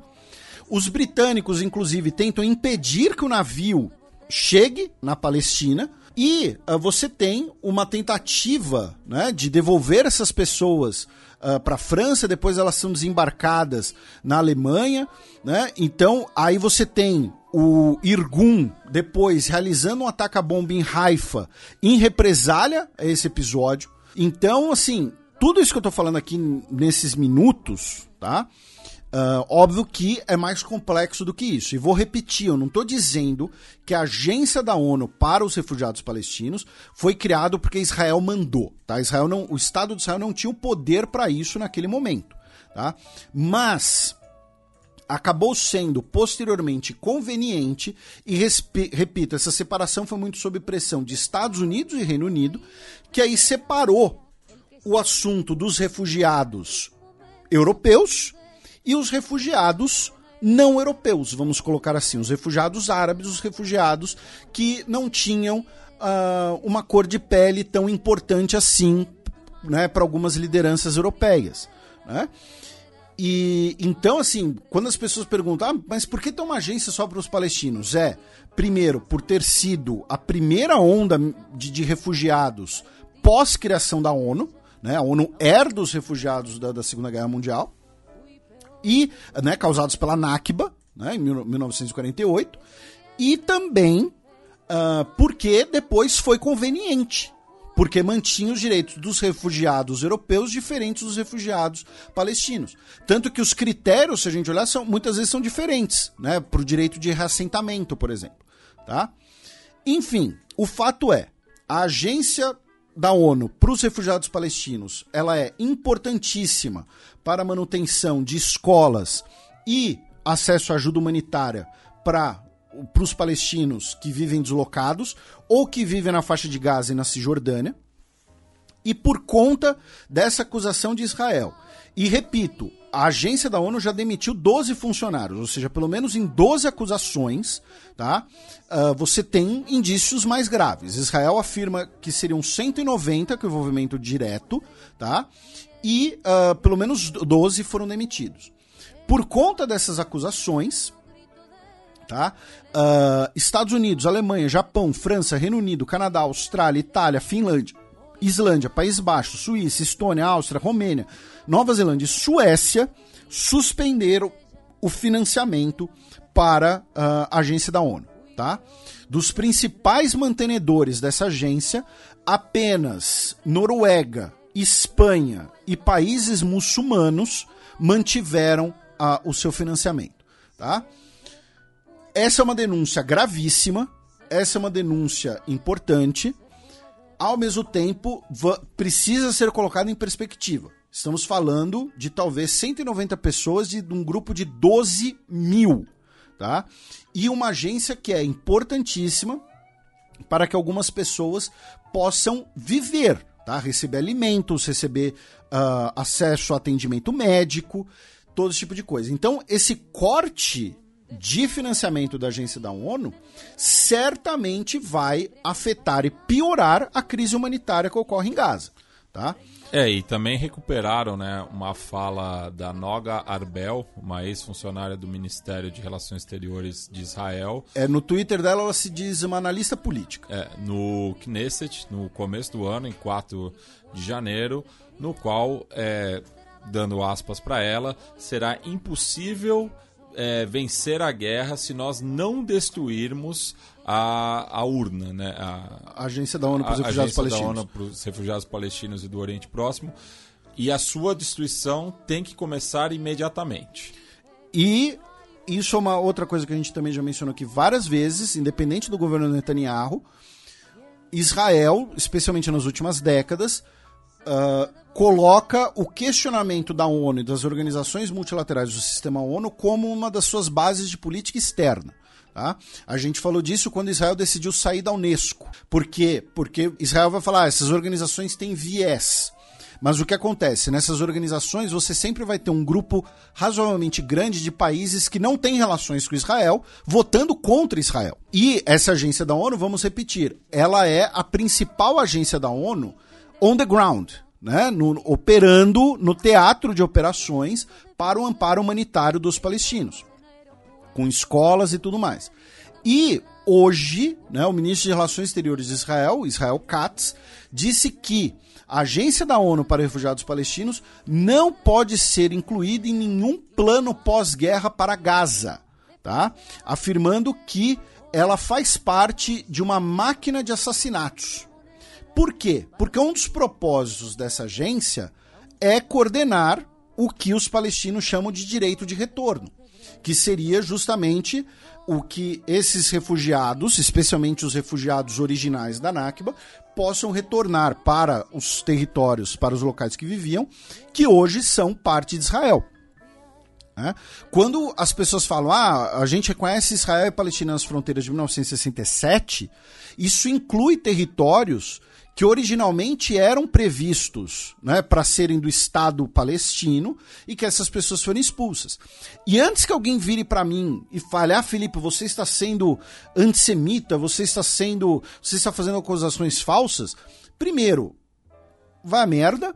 E segundo, vai ler o livro do Benny Morris. Tá? O Benny Morris, que é um dos principais historiadores israelenses da geração dos novos historiadores, tá, dos anos 1980. Por que novos historiadores? Porque são historiadores que vão ter uma visão justamente mais crítica da fundação de Israel. Ele, além de ser um judeu, ele é um sionista. Uma das principais obras dele é A Origem do Problema Refugiado Palestino, 1947-1949 ele tem diversos livros sobre a fundação de Israel, sobre a guerra de independência de Israel, sobre a expulsão de palestinos, sobre atrocidades cometidas por tropas israelenses no período. Ele também vai cobrir, obviamente, atrocidades cometidas por grupos armados árabes, tá? Então, assim, novamente, quer, quer, quer brigar com a realidade? Lê o Benny Morris primeiro, tá? Antes de vir com, com um chavão pra cima de Moá. Aí, meu caro Matias, uma outra notícia ligada ao sistema ONU foi que Uh, segundo a Unicef, 19 mil menores de idade de Gaza estão órfãos e sem adultos responsáveis. 19 mil pessoas menores de idade não têm mais um adulto responsável. Em apenas 100 dias. Tá? Isso é uma barbárie. Tá?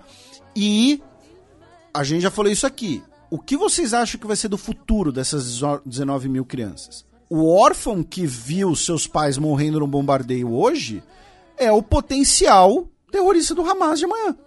Mas enfim, as pessoas parecem que não pensam nisso. E fazendo eco para isso, né, o Chris Hedges, que foi prêmio Pulitzer e por 15 anos foi chefe do escritório de Oriente Médio do New York Times, é, comentou né, que crianças foram mortas em conflitos que cobri, mas nunca tinha visto soldados atraírem crianças como ratos caminhando para armadilhas para logo depois matarem elas por esporte.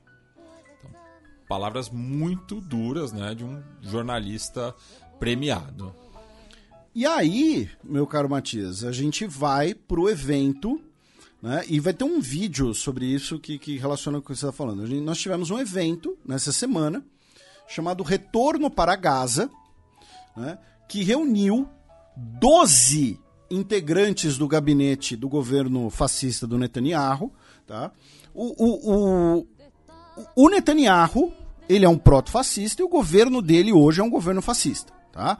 Um governo que tem como ministros Itamar Ben-Gvir, o Bezalel Smotrich, que a gente já falou aqui mesmo antes disso tudo que acontecer, né? as visões que eles têm de mundo, isso tem nome, isso é fascismo. Tá? O Itamar Ben-Gvir, inclusive, é um seguidor do carranismo, que é o fascismo israelense. Tá? Uh, além de 12 ministros, nós também tivemos diversos deputados, e esse evento, uh, de volta à faixa de Gaza, pede pela recolonização israelense de Gaza, pela expulsão dos árabes do território, tá? Uh, inclusive, né, uma das líderes colonas, né, a Daniela Vaz, que a gente também já repercutiu com uma entrevista com ela, ela fala que uh, os outros países árabes que têm obrigação de receber esses monstros, tá? É, disseram que as famílias que foram expulsas em 2005, né, quando Israel sai da faixa de Gaza, têm todo o direito de retornar e que os soldados também têm direito de construir as suas casas na faixa de Gaza. Tá? Uh, foram assim, uma série de declarações bárbaras. Tá? E uh, antes que vocês novamente briguem comigo, a minha recomendação de leitura sobre esse evento é o fio do nosso João Quatz Miragaia, que é judeu, historiador e israelense, reside em Israel, é um dos criadores do podcast Conexão Israel. Para quem quiser ouvir, quem quiser se interessar e quiser fugir de materiais da Rasbará. E frase dele: vai ficar difícil se defender em Haia.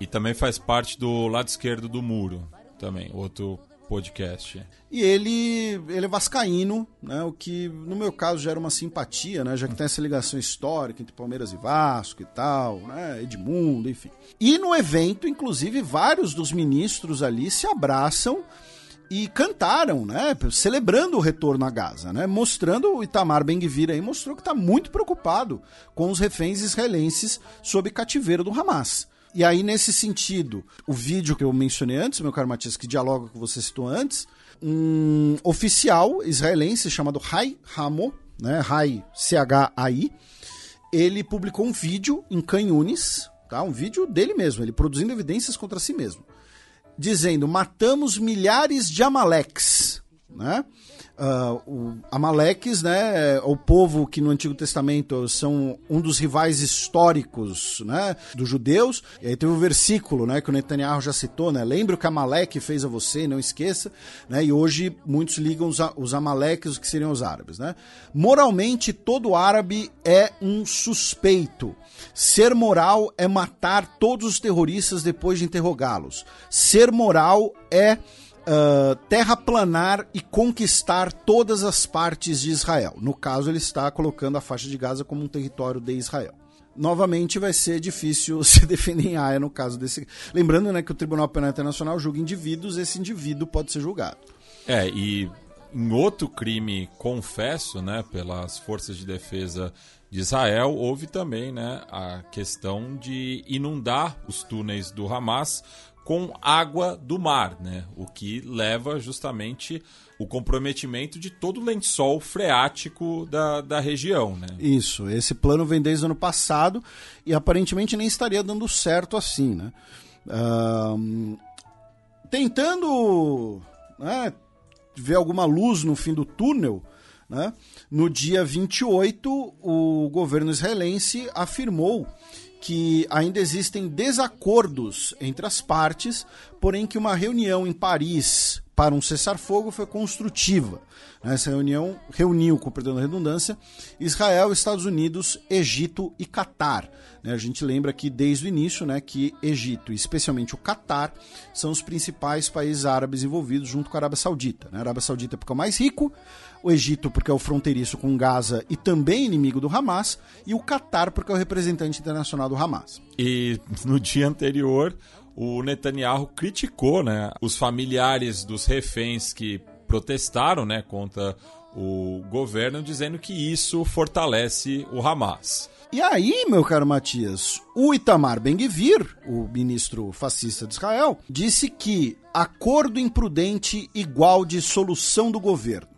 Por quê? Porque se ele tirar o partido dele, né, a coalizão perde a maioria, e esse é o maior pesadelo do Netanyahu. Porque vamos lembrar aqui, um dos motivos da guerra, né, do, do Netanyahu ter interesse na guerra, é manter-se no cargo impedir a perda né, da imunidade dele e tentar se manter safo em relação às acusações de corrupção e tráfico de influência. Hoje, né, embora já ontem, né, já que a gente já passou da meia-noite, o Qatar afirmou que as lideranças do Hamas receberam de forma positiva tá, a proposta que prevê a libertação de reféns israelenses em troca de uma nova trégua. Aí nós vamos para a Cisjordânia, meu caro Matias, para diminuir o tom de luz no fim do túnel já que no último dia 30 nós tivemos uma operação das Forças Especiais de Israel, na qual integrantes se vestiram de funcionários médicos, entraram em um hospital Uh, o hospital Imsina, que fica na cidade de Jenin, na Cisjordânia, e mataram três palestinos que seriam integrantes da Jihad Islâmica Palestina. Tá? É, os três estavam internados no hospital, eles entraram disfarçados de médicos e enfermeiros e mataram eles. Tá? É, algumas pessoas né, vibraram ali com a operação, né, operação de forças especiais, parece coisa de videogame e tal. Mas primeiro, se qualquer grupo armado entra armado, disfarçado e mata três pessoas no hospital, em qualquer lugar do mundo seja chamado de atentado terrorista. Tá? Lembrando que isso daqui é na cidade de Jenin, que não é uma cidade israelense. E segundo, por se tratarem de forças regulares, né, é um caso do que a gente já falou aqui, que é a chamada perfídia, que é uma palavra pouco usada, mas que é quando você usa um comportamento para induzir o seu inimigo a uma ação e se aproveita disso. Né? Então, é um caso clássico de perfídia que a gente já citou aqui quando a gente falou da palavra Lula Palusa. Né? Os soldados dos Estados Unidos faziam filipinos, em geral, falarem a palavra Lula Palusa. Por quê? Porque se eles fossem filipinos, ou seja, tinham mais contato com o idioma inglês, eles conseguiam falar. Se eles fossem japoneses se passando por filipinos, né, e por um americano médio na década de 1940 seria né, tudo asiático, né, tudo entre aspas amarelo, igual, né? é tudo amarelo, ele não conseguiria. Né? Outra ocasião é quando os japoneses se rendiam e levavam granadas no bolso para explodir os soldados dos Estados Unidos que fossem tomar eles como reféns. Né? Então isso é a perfídia. Tá? E uh, nós tivemos, inclusive, hoje, né, dia 1 hoje barra ontem, Uh, novamente assessoria da Secretaria-Geral da ONU condenando o que chamou de execuções extrajudiciais de Israel. E aí, meu caro Matias, a gente, né, depois desse bloco pesado, a gente vai começar a migrar para outros assuntos do Oriente Médio, mas a gente ainda vai ter três notícias ligadas a Israel e Palestina. A primeira delas é que no último dia 29 de janeiro, uh, o sonho acabou, digamos assim, né? A Palestina foi eliminada né, nas oitavas de final da Copa Asiática pelo Catar, justamente por 2 a 1 Inclusive saindo na frente, né? Eu, eu não assisti o jogo, não, não, não sei te dizer. Não, sim, sim. Estou... Saiu na frente e o Qatar virou, é, conseguindo a classificação. O Qatar agora que vai jogar contra o Uzbequistão é, neste sábado, dia 3. E a outra notícia, assim, pra, pra gente ficar, né? Assim, é engraçado porque se você olhar, né, a chave, as potências asiáticas estão se enfrentando logo, né? Tem Austrália e Coreia do Sul e tem um Irã e Japão. É, e daí vai. vai Enquanto isso tem um Catar e Uzbequistão. E Tadiquistão e Jordânia. Isso, é, é o melhor Tadiquistão da história, viu? Sim. Melhor campanha da história do Tadiquistão. O senhor respeite O Tadiquistão. É, é, é, tão a melhor campanha que é a primeira vez que eles estão disputando a, a fase final da, da Copa Asiática. Pois é, o senhor, o senhor respeite, entendeu? É, é o maior da, da Ásia Central. E o a Jordânia que acabou eliminando o Iraque com bastante polêmica né, da, da arbitragem. E a Síria que acabou sendo eliminada também pelo Irã nas penalidades. Né? A Síria que também estava fazendo uma campanha do A sonho. melhor da sua história, É. isso. Então, tá aí os resultados da alguns resultados da Copa Asiática. Ah, outra notícia é que diversos artistas suecos assinaram um manifesto pedindo que Israel não participe do Eurovision 2024. né? A Suécia é o país anfitrião dessa edição. Israel costuma participar do Eurovision, né? O Eurovision que a gente já comentou aqui algumas vezes, né? É muito importante para os europeus, para os suecos, inclusive, bastante, né? Por conta do ABA. E ah, Israel, inclusive, que já sediou, né? Porque o, o, o país sede é o que ganhou a última edição. Isso, isso, bem lembrado, tinha esquecido disso. E eles afirmaram que normalizar a participação, aceitar a participação de Israel, normalizaria a violação de direitos humanos. Lembrando que Israel participa desde 1973, né? Do Eurovision.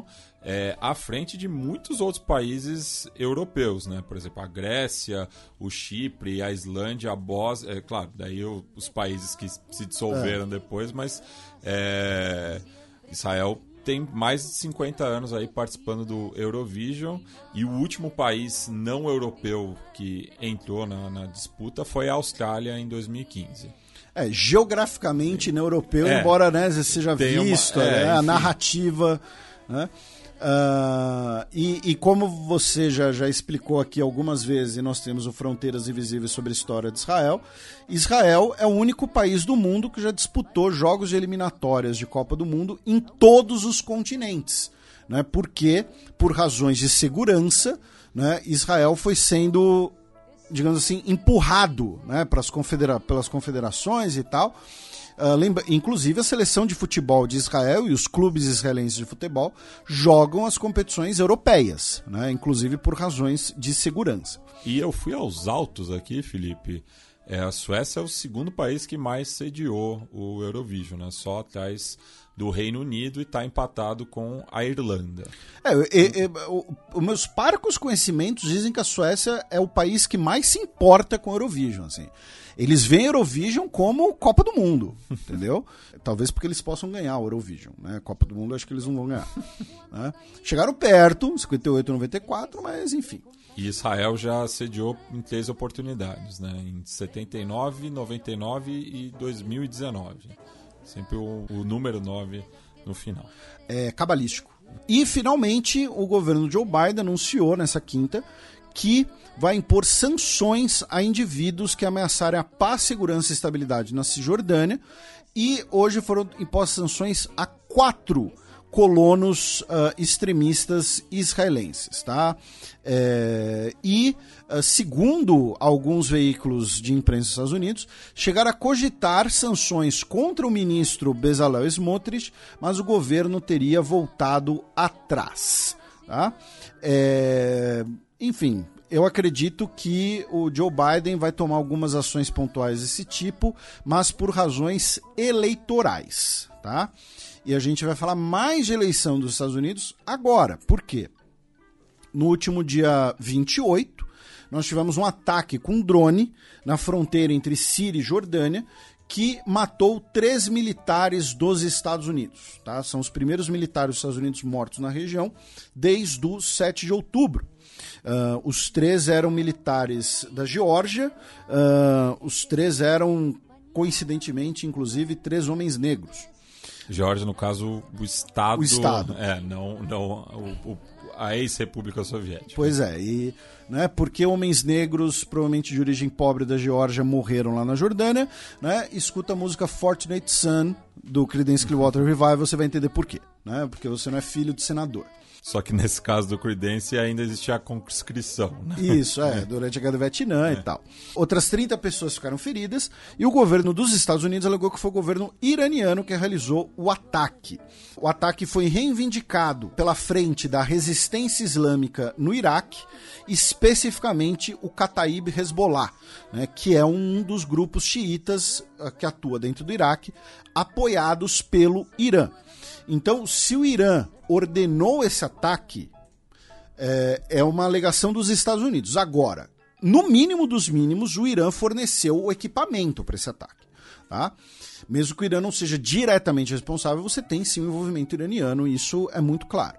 E o Irã oficialmente negou afirmou que foi uma ação autônoma do eixo de resistência tá, contra a presença dos Estados Unidos na região e o apoio dos Estados Unidos ao regime sionista. Né, lembrando que Irã não, o Irã não costuma usar o termo Israel nos seus comunicados. Na imprensa dos Estados Unidos existe um relato de que muito provavelmente houve uma falha nos sensores e que o drone iraquiano barra de fabricação iraniana foi tido como um drone dos Estados Unidos e por isso que não houve nenhuma ação. E o Kataib Hezbollah anunciou que vai suspender suas operações militares contra forças dos Estados Unidos para prevenir o constrangimento do governo iraquiano. Tá?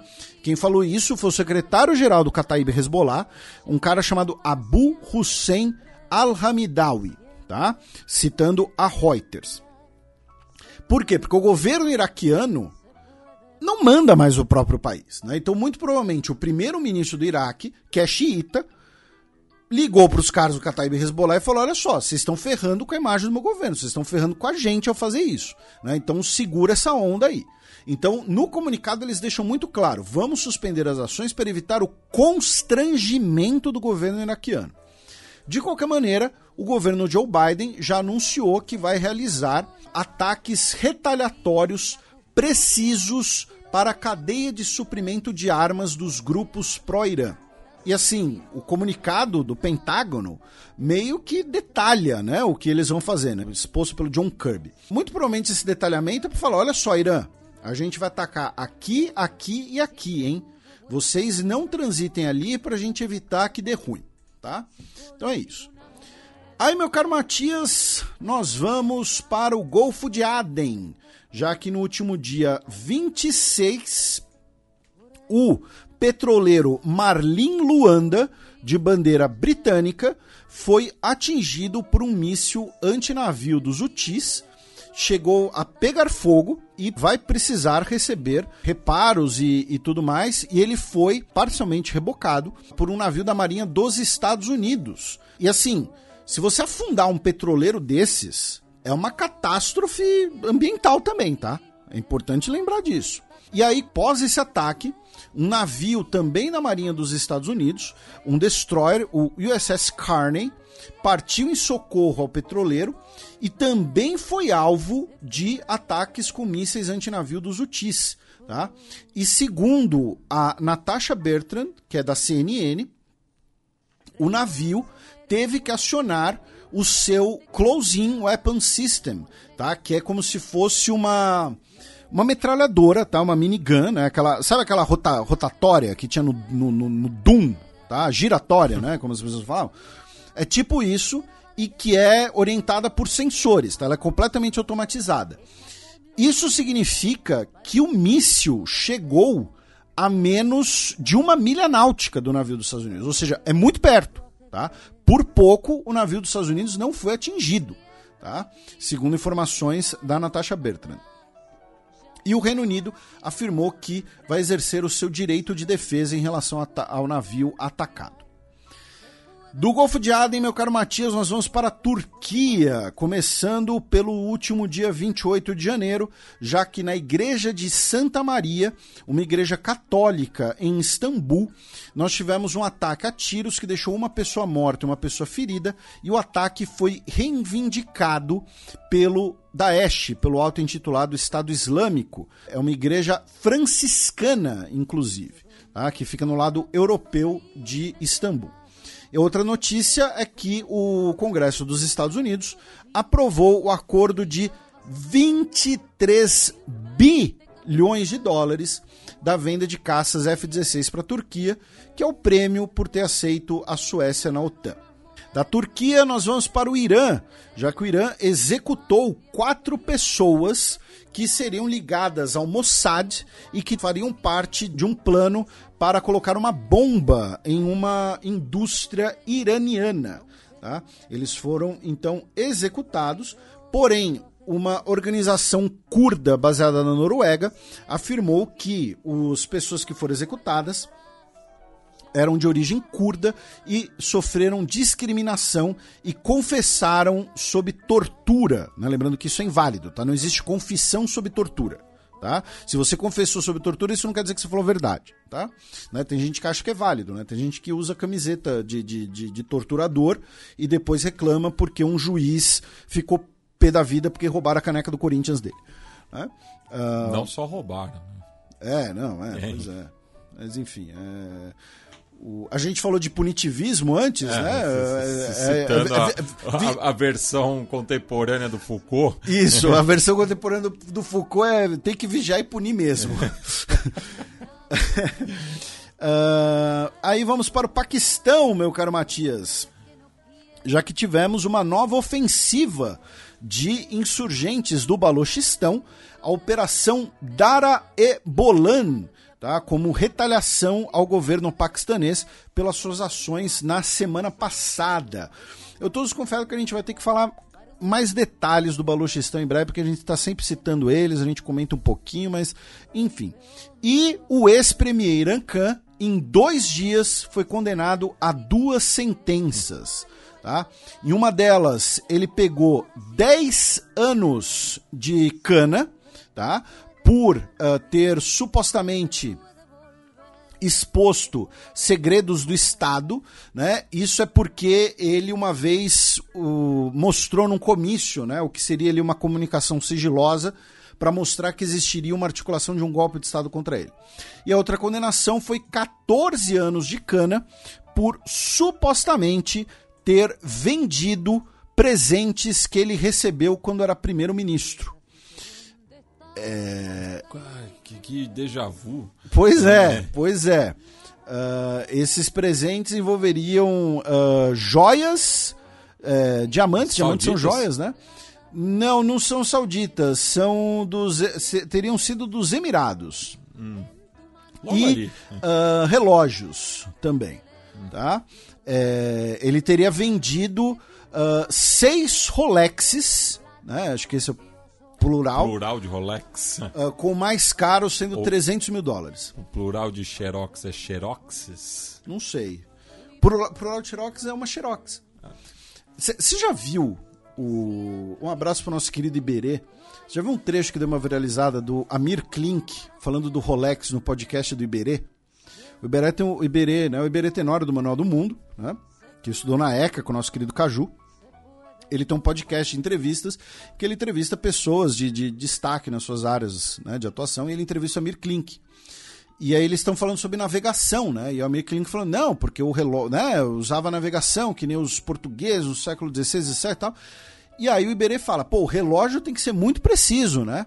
Ele, não, tem, porque um segundo de erro dá dois quilômetros de, de erro de navegação e tal. E aí o Iberê fez algum comentário do tipo, não, então tem que ser um relógio tipo um Rolex, né? A Amir Klink começa a falar que ele foi embaixador do Rolex, que ele cooperou com os caras. E aí eles falaram: olha só, esse daqui é o Rolex que menos atrasa no mundo. Né? Ele atrasa coisa de 14 segundos por mês só. Eu virei e falei: então esse Rolex é um lixo. Porque um Cassius G-Shock que custa 300 reais não vai dar o mesmo atraso e tal. E aí ele explica, né, que o relógio, relógio mecânico ele atrasa mais, né? Sim. Mas enfim, é muito engraçado. O Amir Klink falando que o Rolex é um lixo. E é isso, né? O Rolex, relógio desses hoje é muito mais por vaidade, etc, né? É uma, quase uma peça de joia, mas eu, eu, já, eu já sofri hate no Twitter por falar que eu acho o relógio uma bobagem. E, teoricamente, na semana que vem, no dia 8 de fevereiro, teremos as eleições para o parlamento paquistanês e também quatro eleições provinciais. Porém, Uh, porque eu disse teoricamente, porque as eleições estão, estão sob risco, né? especialmente por conta de protestos de apoiadores do Irã-Khan. Então vamos ver.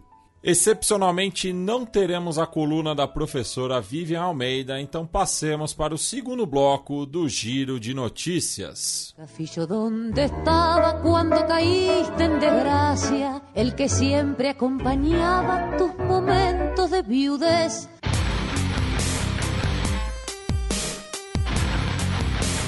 Giro de Notícias.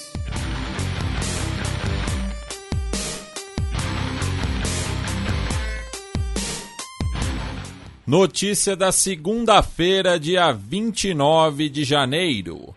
Tribunal ordena a liquidação da China Evergrande.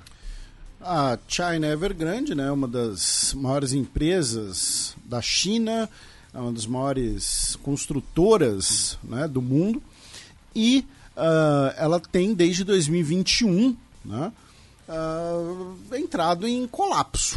Né, em bom português é isso.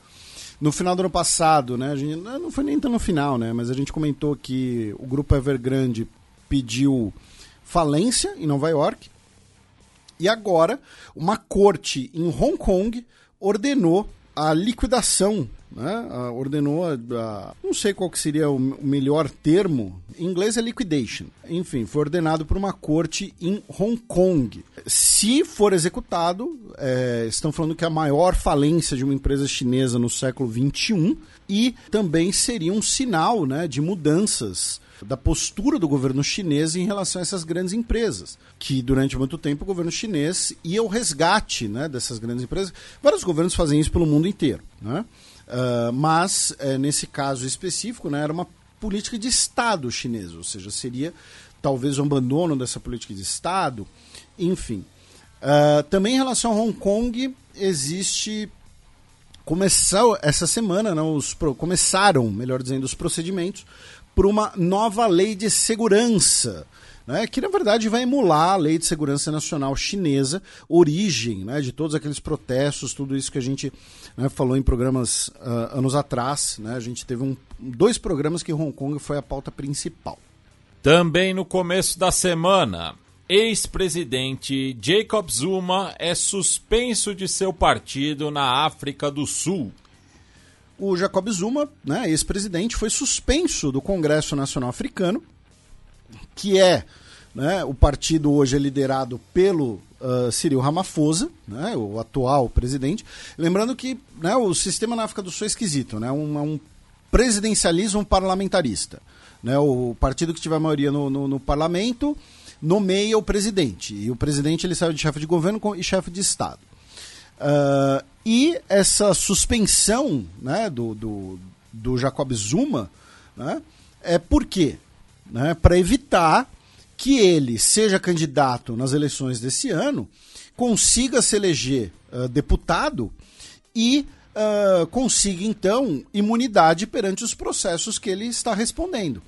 E os processos que ele responde, né, além de eventuais crimes que ele tenha cometido, também fazem parte de uma disputa interna ao partido. Né? É, hoje, cada um deles lidera grupos diferentes dentro do Congresso Nacional Africano. Então, também tem um componente de briga interna. Então, o partido suspendeu ele para ele não ser candidato. Uh, se algum dos nossos ouvintes perguntar, ele não pode ser candidato por outro partido? Não sei dizer. Não sei se tem tempo legal para isso, tempo hábil para isso, não sei dizer.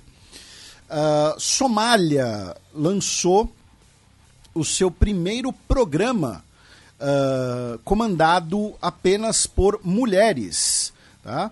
É, um coletivo né, que já era presente, um coletivo feminino que já era presente nas redes sociais, chamado Bilan, agora também vai ter um programa na televisão. Tá? Uh, em que vão conversar sobre questões de cotidiano e também questões uh, ligadas à participação de mulheres na política. E uh, será o primeiro programa feminino na televisão somali. E finalmente, meu caro Matias, na Etiópia, o país recebeu uh, da Itália, depois de praticamente nove décadas de roubo, né, uh, o primeiro avião da Etiópia. Tá? O avião havia sido batizado de Tisserrai, em nome da princesa filha do imperador Haile Selassie, né? o imperador Rastafari, inclusive. Né? Uh, lembrando que o rastafarismo né, uh, da Jamaica tem ligação com o imperador da Etiópia. E uh, o avião havia sido tomado pelas tropas italianas em 1936, depois da invasão né, italiana da Etiópia. E a Etiópia agora recebeu de volta a máquina.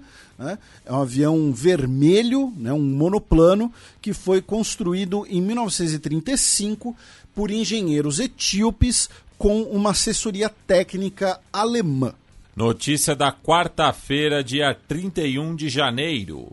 Myanmar entrega oficiais apoiados pela junta militar à China por caso de fraude. Algum tempo atrás a gente falou, né, que a China estava exigindo a cooperação de Myanmar em casos de pessoas que eram até mesmo submetidas a regimes análogos à escravidão e uh, participarem de fraude uh, por uh, fraude digital, fraude por celular. Então ligavam para números chineses, aplicavam golpes, todo esse tipo de coisa. Né? E né, eram verdadeiros call centers criminosos com pessoas submetidas a um trabalho forçado exploratório. E agora o governo de Mianmar extraditou 10 pessoas tá, para a China, incluindo oficiais militares aliados da junta. Tá? Então, isso pode fazer parte de um eventual apoio chinês para a junta militar contra os rebeldes de Myanmar, ou eventualmente como parte né, das negociações para um acordo final. Lembrando que né, já tem uns dois, três meses que os rebeldes em Myanmar estão, na falta de um português melhor, né, estão dando um pau nas forças de Mianmar.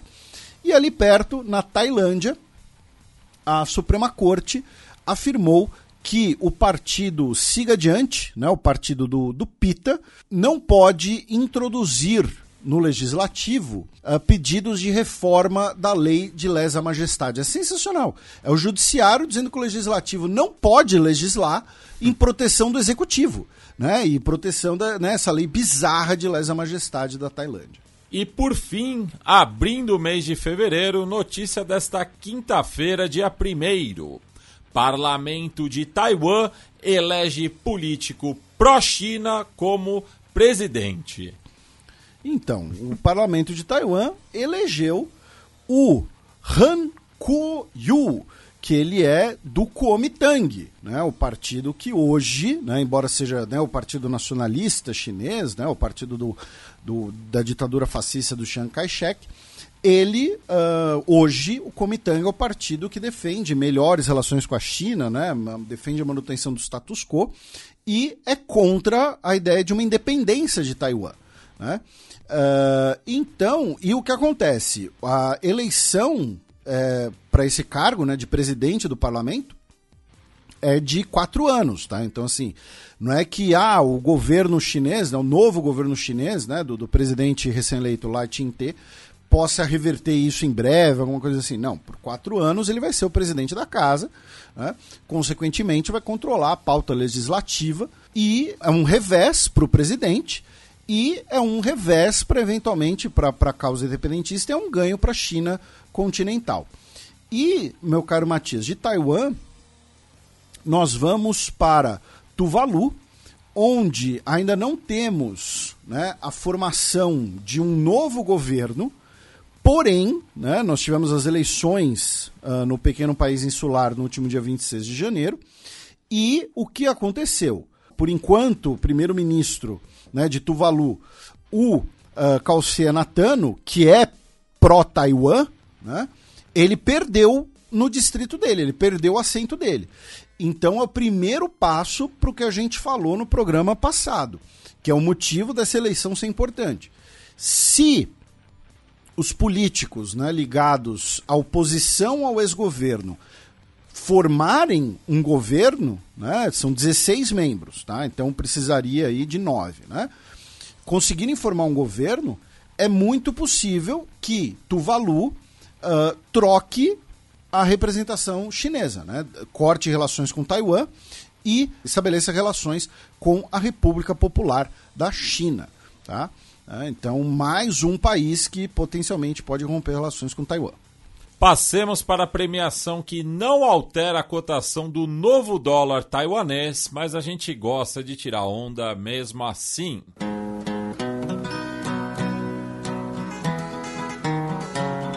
Os peões. A bullet from the back of a bush took Medgar Evers' blood. Bem, Felipe, o peão isolado dessa semana vai para um bloco comercial que viu uma debandada de alguns membros. Pois é, o peão isolado vai para a CDAO, a Comunidade Econômica da África Ocidental, que né, sofreu em um verdadeiro cisma, né? perdeu três integrantes de uma vez só. Uh, aparentemente não conseguiu né, tomar medidas efetivas para conduzir essa crise na África Ocidental, então leva o peão isolado. Bem, e o peão promovido numa semana relativamente fraca né, é, de eventos políticos positivos vai para a seleção Tadic, né, que é conhecido como a coroa, enquanto seus jogadores são os leões persas. Pois é, eu quero deixar claro que essa foi uma escolha executiva do Matias, ele vetou a minha sugestão anterior, ele considerou ela polêmica demais. E então vai para aí o Tadiquistão realizando a maior campanha da sua história, o melhor Tadiquistão de todos os tempos. Não tem mais bobo no futebol. Dá-lhe Tadiquistão. Bem, a gente estava conversando aqui em off também de que o no Tadiquistão, na época soviética, tinha um monte comunismo, né, Felipe? É, o, os picos mais altos né, do, do, da União Soviética eram o monte do comunismo e o pico do Lenin. O monte comunismo era o maior e o pico do Lenin era o segundo maior. Né? Hoje, o monte do comunismo se chama a montanha Smoil Somoni, que era da dinastia Samânida, tá? não é Sassânida, tá? é Samânida. E o monte do comunismo ele foi brevemente o pico do Stalin. Tá? É, lembrando que aqui em São Paulo, né, em outros lugares eu acho que também, né, pico significa um local, Lugar, é, é. né? Então era, né, o, o pico do Lenin era o segundo maior. Bem, a gente espera não zicar a seleção Tadic que entra em campo em menos de seis horas, né, para enfrentar a Jordânia nas quartas de final da Chupa, Copa Jordânia. da Ásia. do, do nadão. Bem, passe... Bem, passemos agora para as dicas culturais. And to lynch, to hide neath a hood, to kill with no pain, like a dog on a chain. He ain't got no name, but it ain't him to blame. He's only a pawn in their game.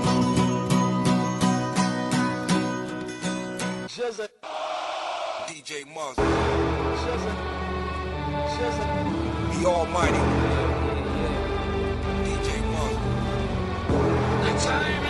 Sétimo selo.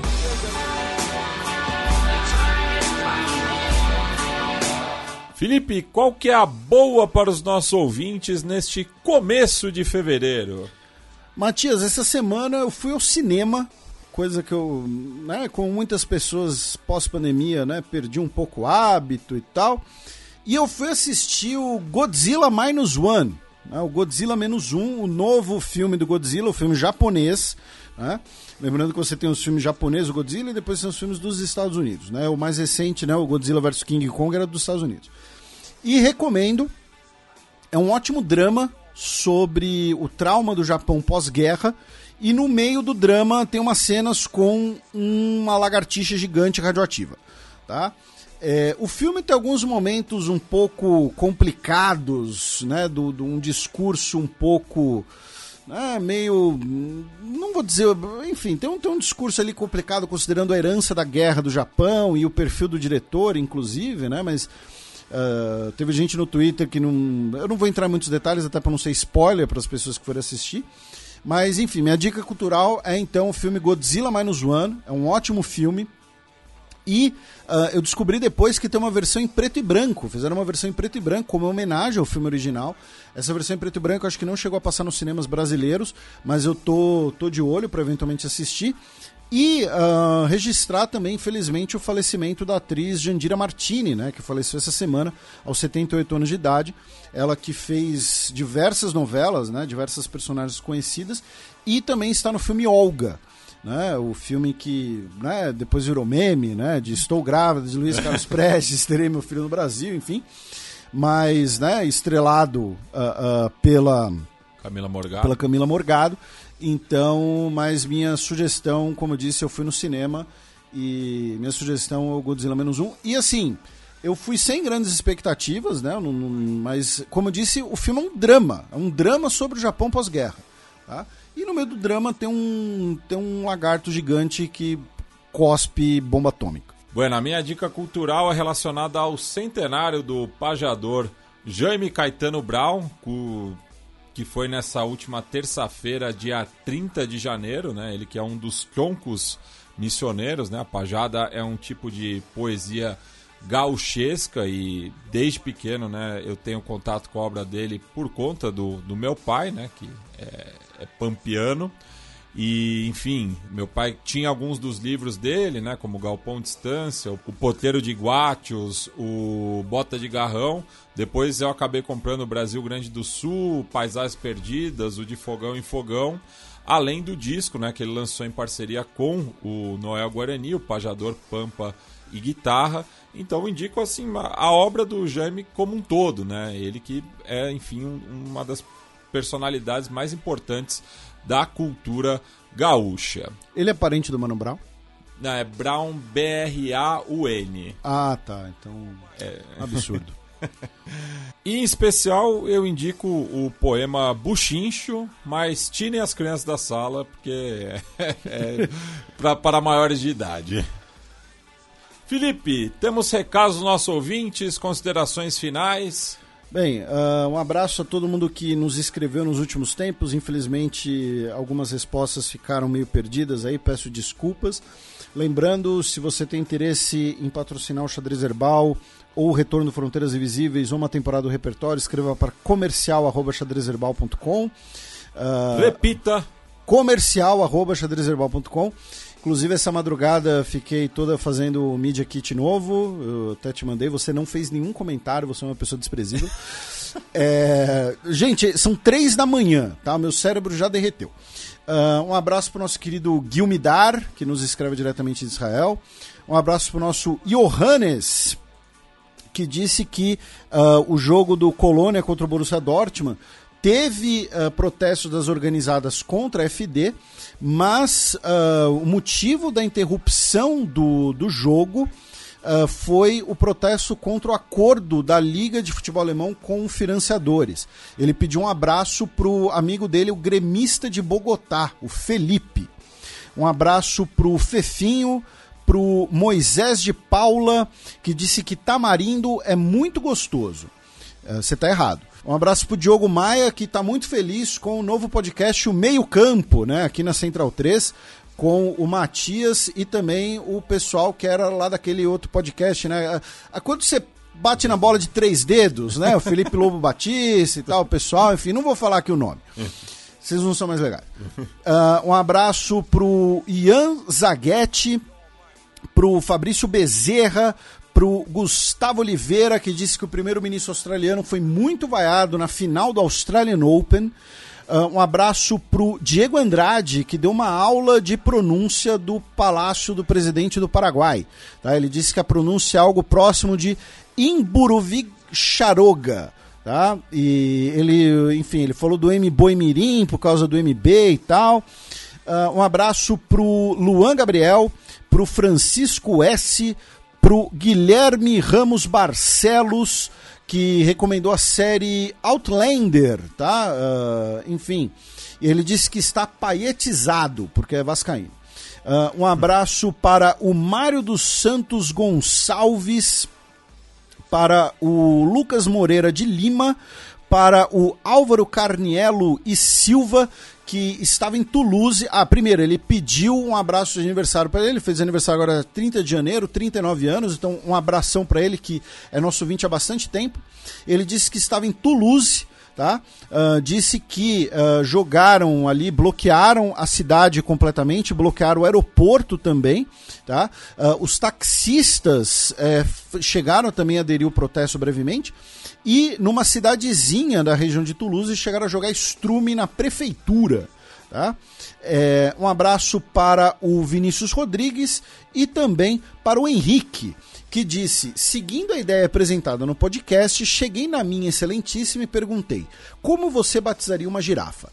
A resposta foi maravilhosamente: com água na cabeça, ué. Então, um abraço pro Henrique e para a senhora dele, que não daria um nome para uma girafa, mas a batizaria na fé cristã. Porque Jesus morreu pelas girafas.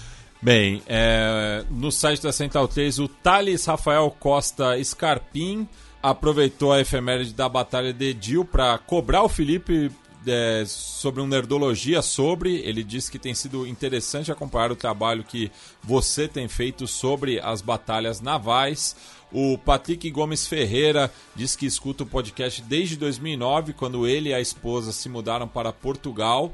É, ela é fã do Fronteiras, mas nunca escutava o xadrez por ser muito longo. Ele sempre tentou convencê-la sem sucesso, porém, desde o último episódio de 2023, ela passou a escutar, então não perdeu nenhum, inclusive o de 6 horas. Então ele pede para a gente mandar um beijo para ela, a Raquel Ife. Mais uma vez, parabéns pelo podcast e obrigado.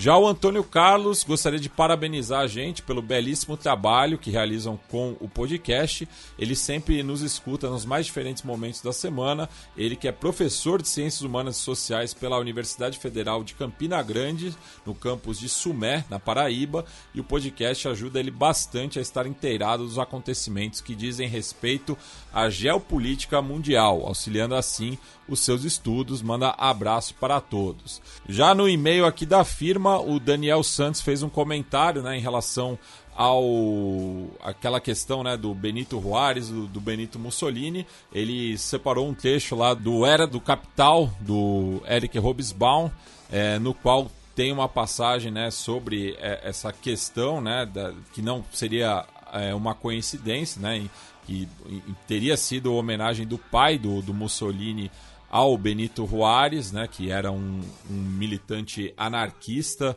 é, na Emília Romana. É, fica aqui o agradecimento também à nossa ouvinte Daniela Rollenbach Borges, ela que passou aqui por São Paulo na semana passada, me encontrou no estúdio, né, na sexta-feira. Infelizmente, o Xadrez Verbal havia sido gravado é, no dia anterior, então ela não pôde ver o Felipe. Ela que trouxe pra gente né, é, diversos chocolates é, daquela marca quadrada da, da Alemanha, que a Milka tinha tentado derrubar a patente, a Ritter Sport, e também nos trouxe é, algumas ampolas aqui de um licor alemão, né, o Krauter Licor. Um negócio que parece que vai dar grau. que eu, a gente pesquisou depois, é, é um um digestivo, né? Enfim. É a jurubeba qual, deles. Tal qual o, o Fernet. É, ela que mora em Berlim desde 2018, é, no mesmo distrito do, do União Berlim, na, na, parte oriental da capital alemã, e que é apicultora também na Alemanha. Ela que foi nossa contemporânea na geografia, mas depois acabou mudando para geologia e veio acompanhada do seu companheiro. É, então fica um abraço para ele também. Mandar um abraço também pro Cristiano Seu Lixo Botafogo, que encontrou comigo casualmente lá na, na Corifeu. É, eu, inclusive, estava empurrando um carrinho de sorvete é, por motivos da festa do meu filho e foi uma situação bastante engraçada. Então, fica aqui o um abraço pro host né, do, do Medo e Delírio em Brasília. Também fica o salve pro nosso ouvinte Heitor Piva, que me encontrou na entrada do Morumbi no último jogo do São Paulo em casa contra a Portuguesa no sábado passado. Ele que estava inclusive vestindo uma camisa do Chacarita Juniors, que muito me agradou. Ele que acompanha o programa desde 2019 e foi aprovado no curso de História na Universidade Federal do Rio de Janeiro, do campus de Seropédica. E bem, antes de passar para a música de encerramento, fica também os cumprimentos à minha prima, Loreta Colucci, que foi indicada Artista Revelação e Melhor Álbum do Ano pelo APCA 2023. Então, parabéns aí para Caçula da família Barbosa. Ela que, assim como eu, não usa o, o sobrenome em comum é, profissionalmente, né? O, o, ela usa o sobrenome da família materna, eu uso o sobrenome da minha família paterna, mas somos parentes de sangue, minha prima e irmã. Então um abraço aí pra Lô, parabéns pelo sucesso. O, o álbum em questão se chama Antes Que Eu Caia, e foi lançado ano passado.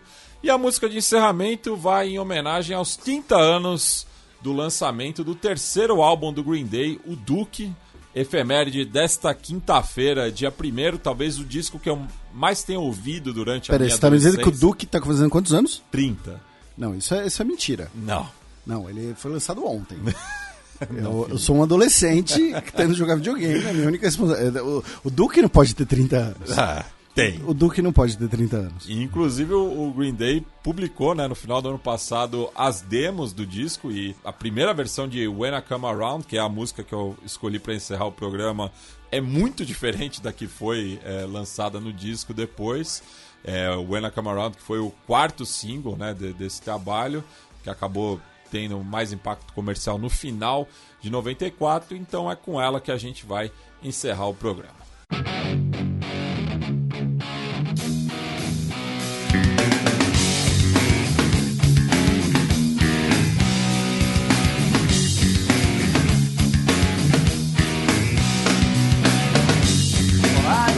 Crying loud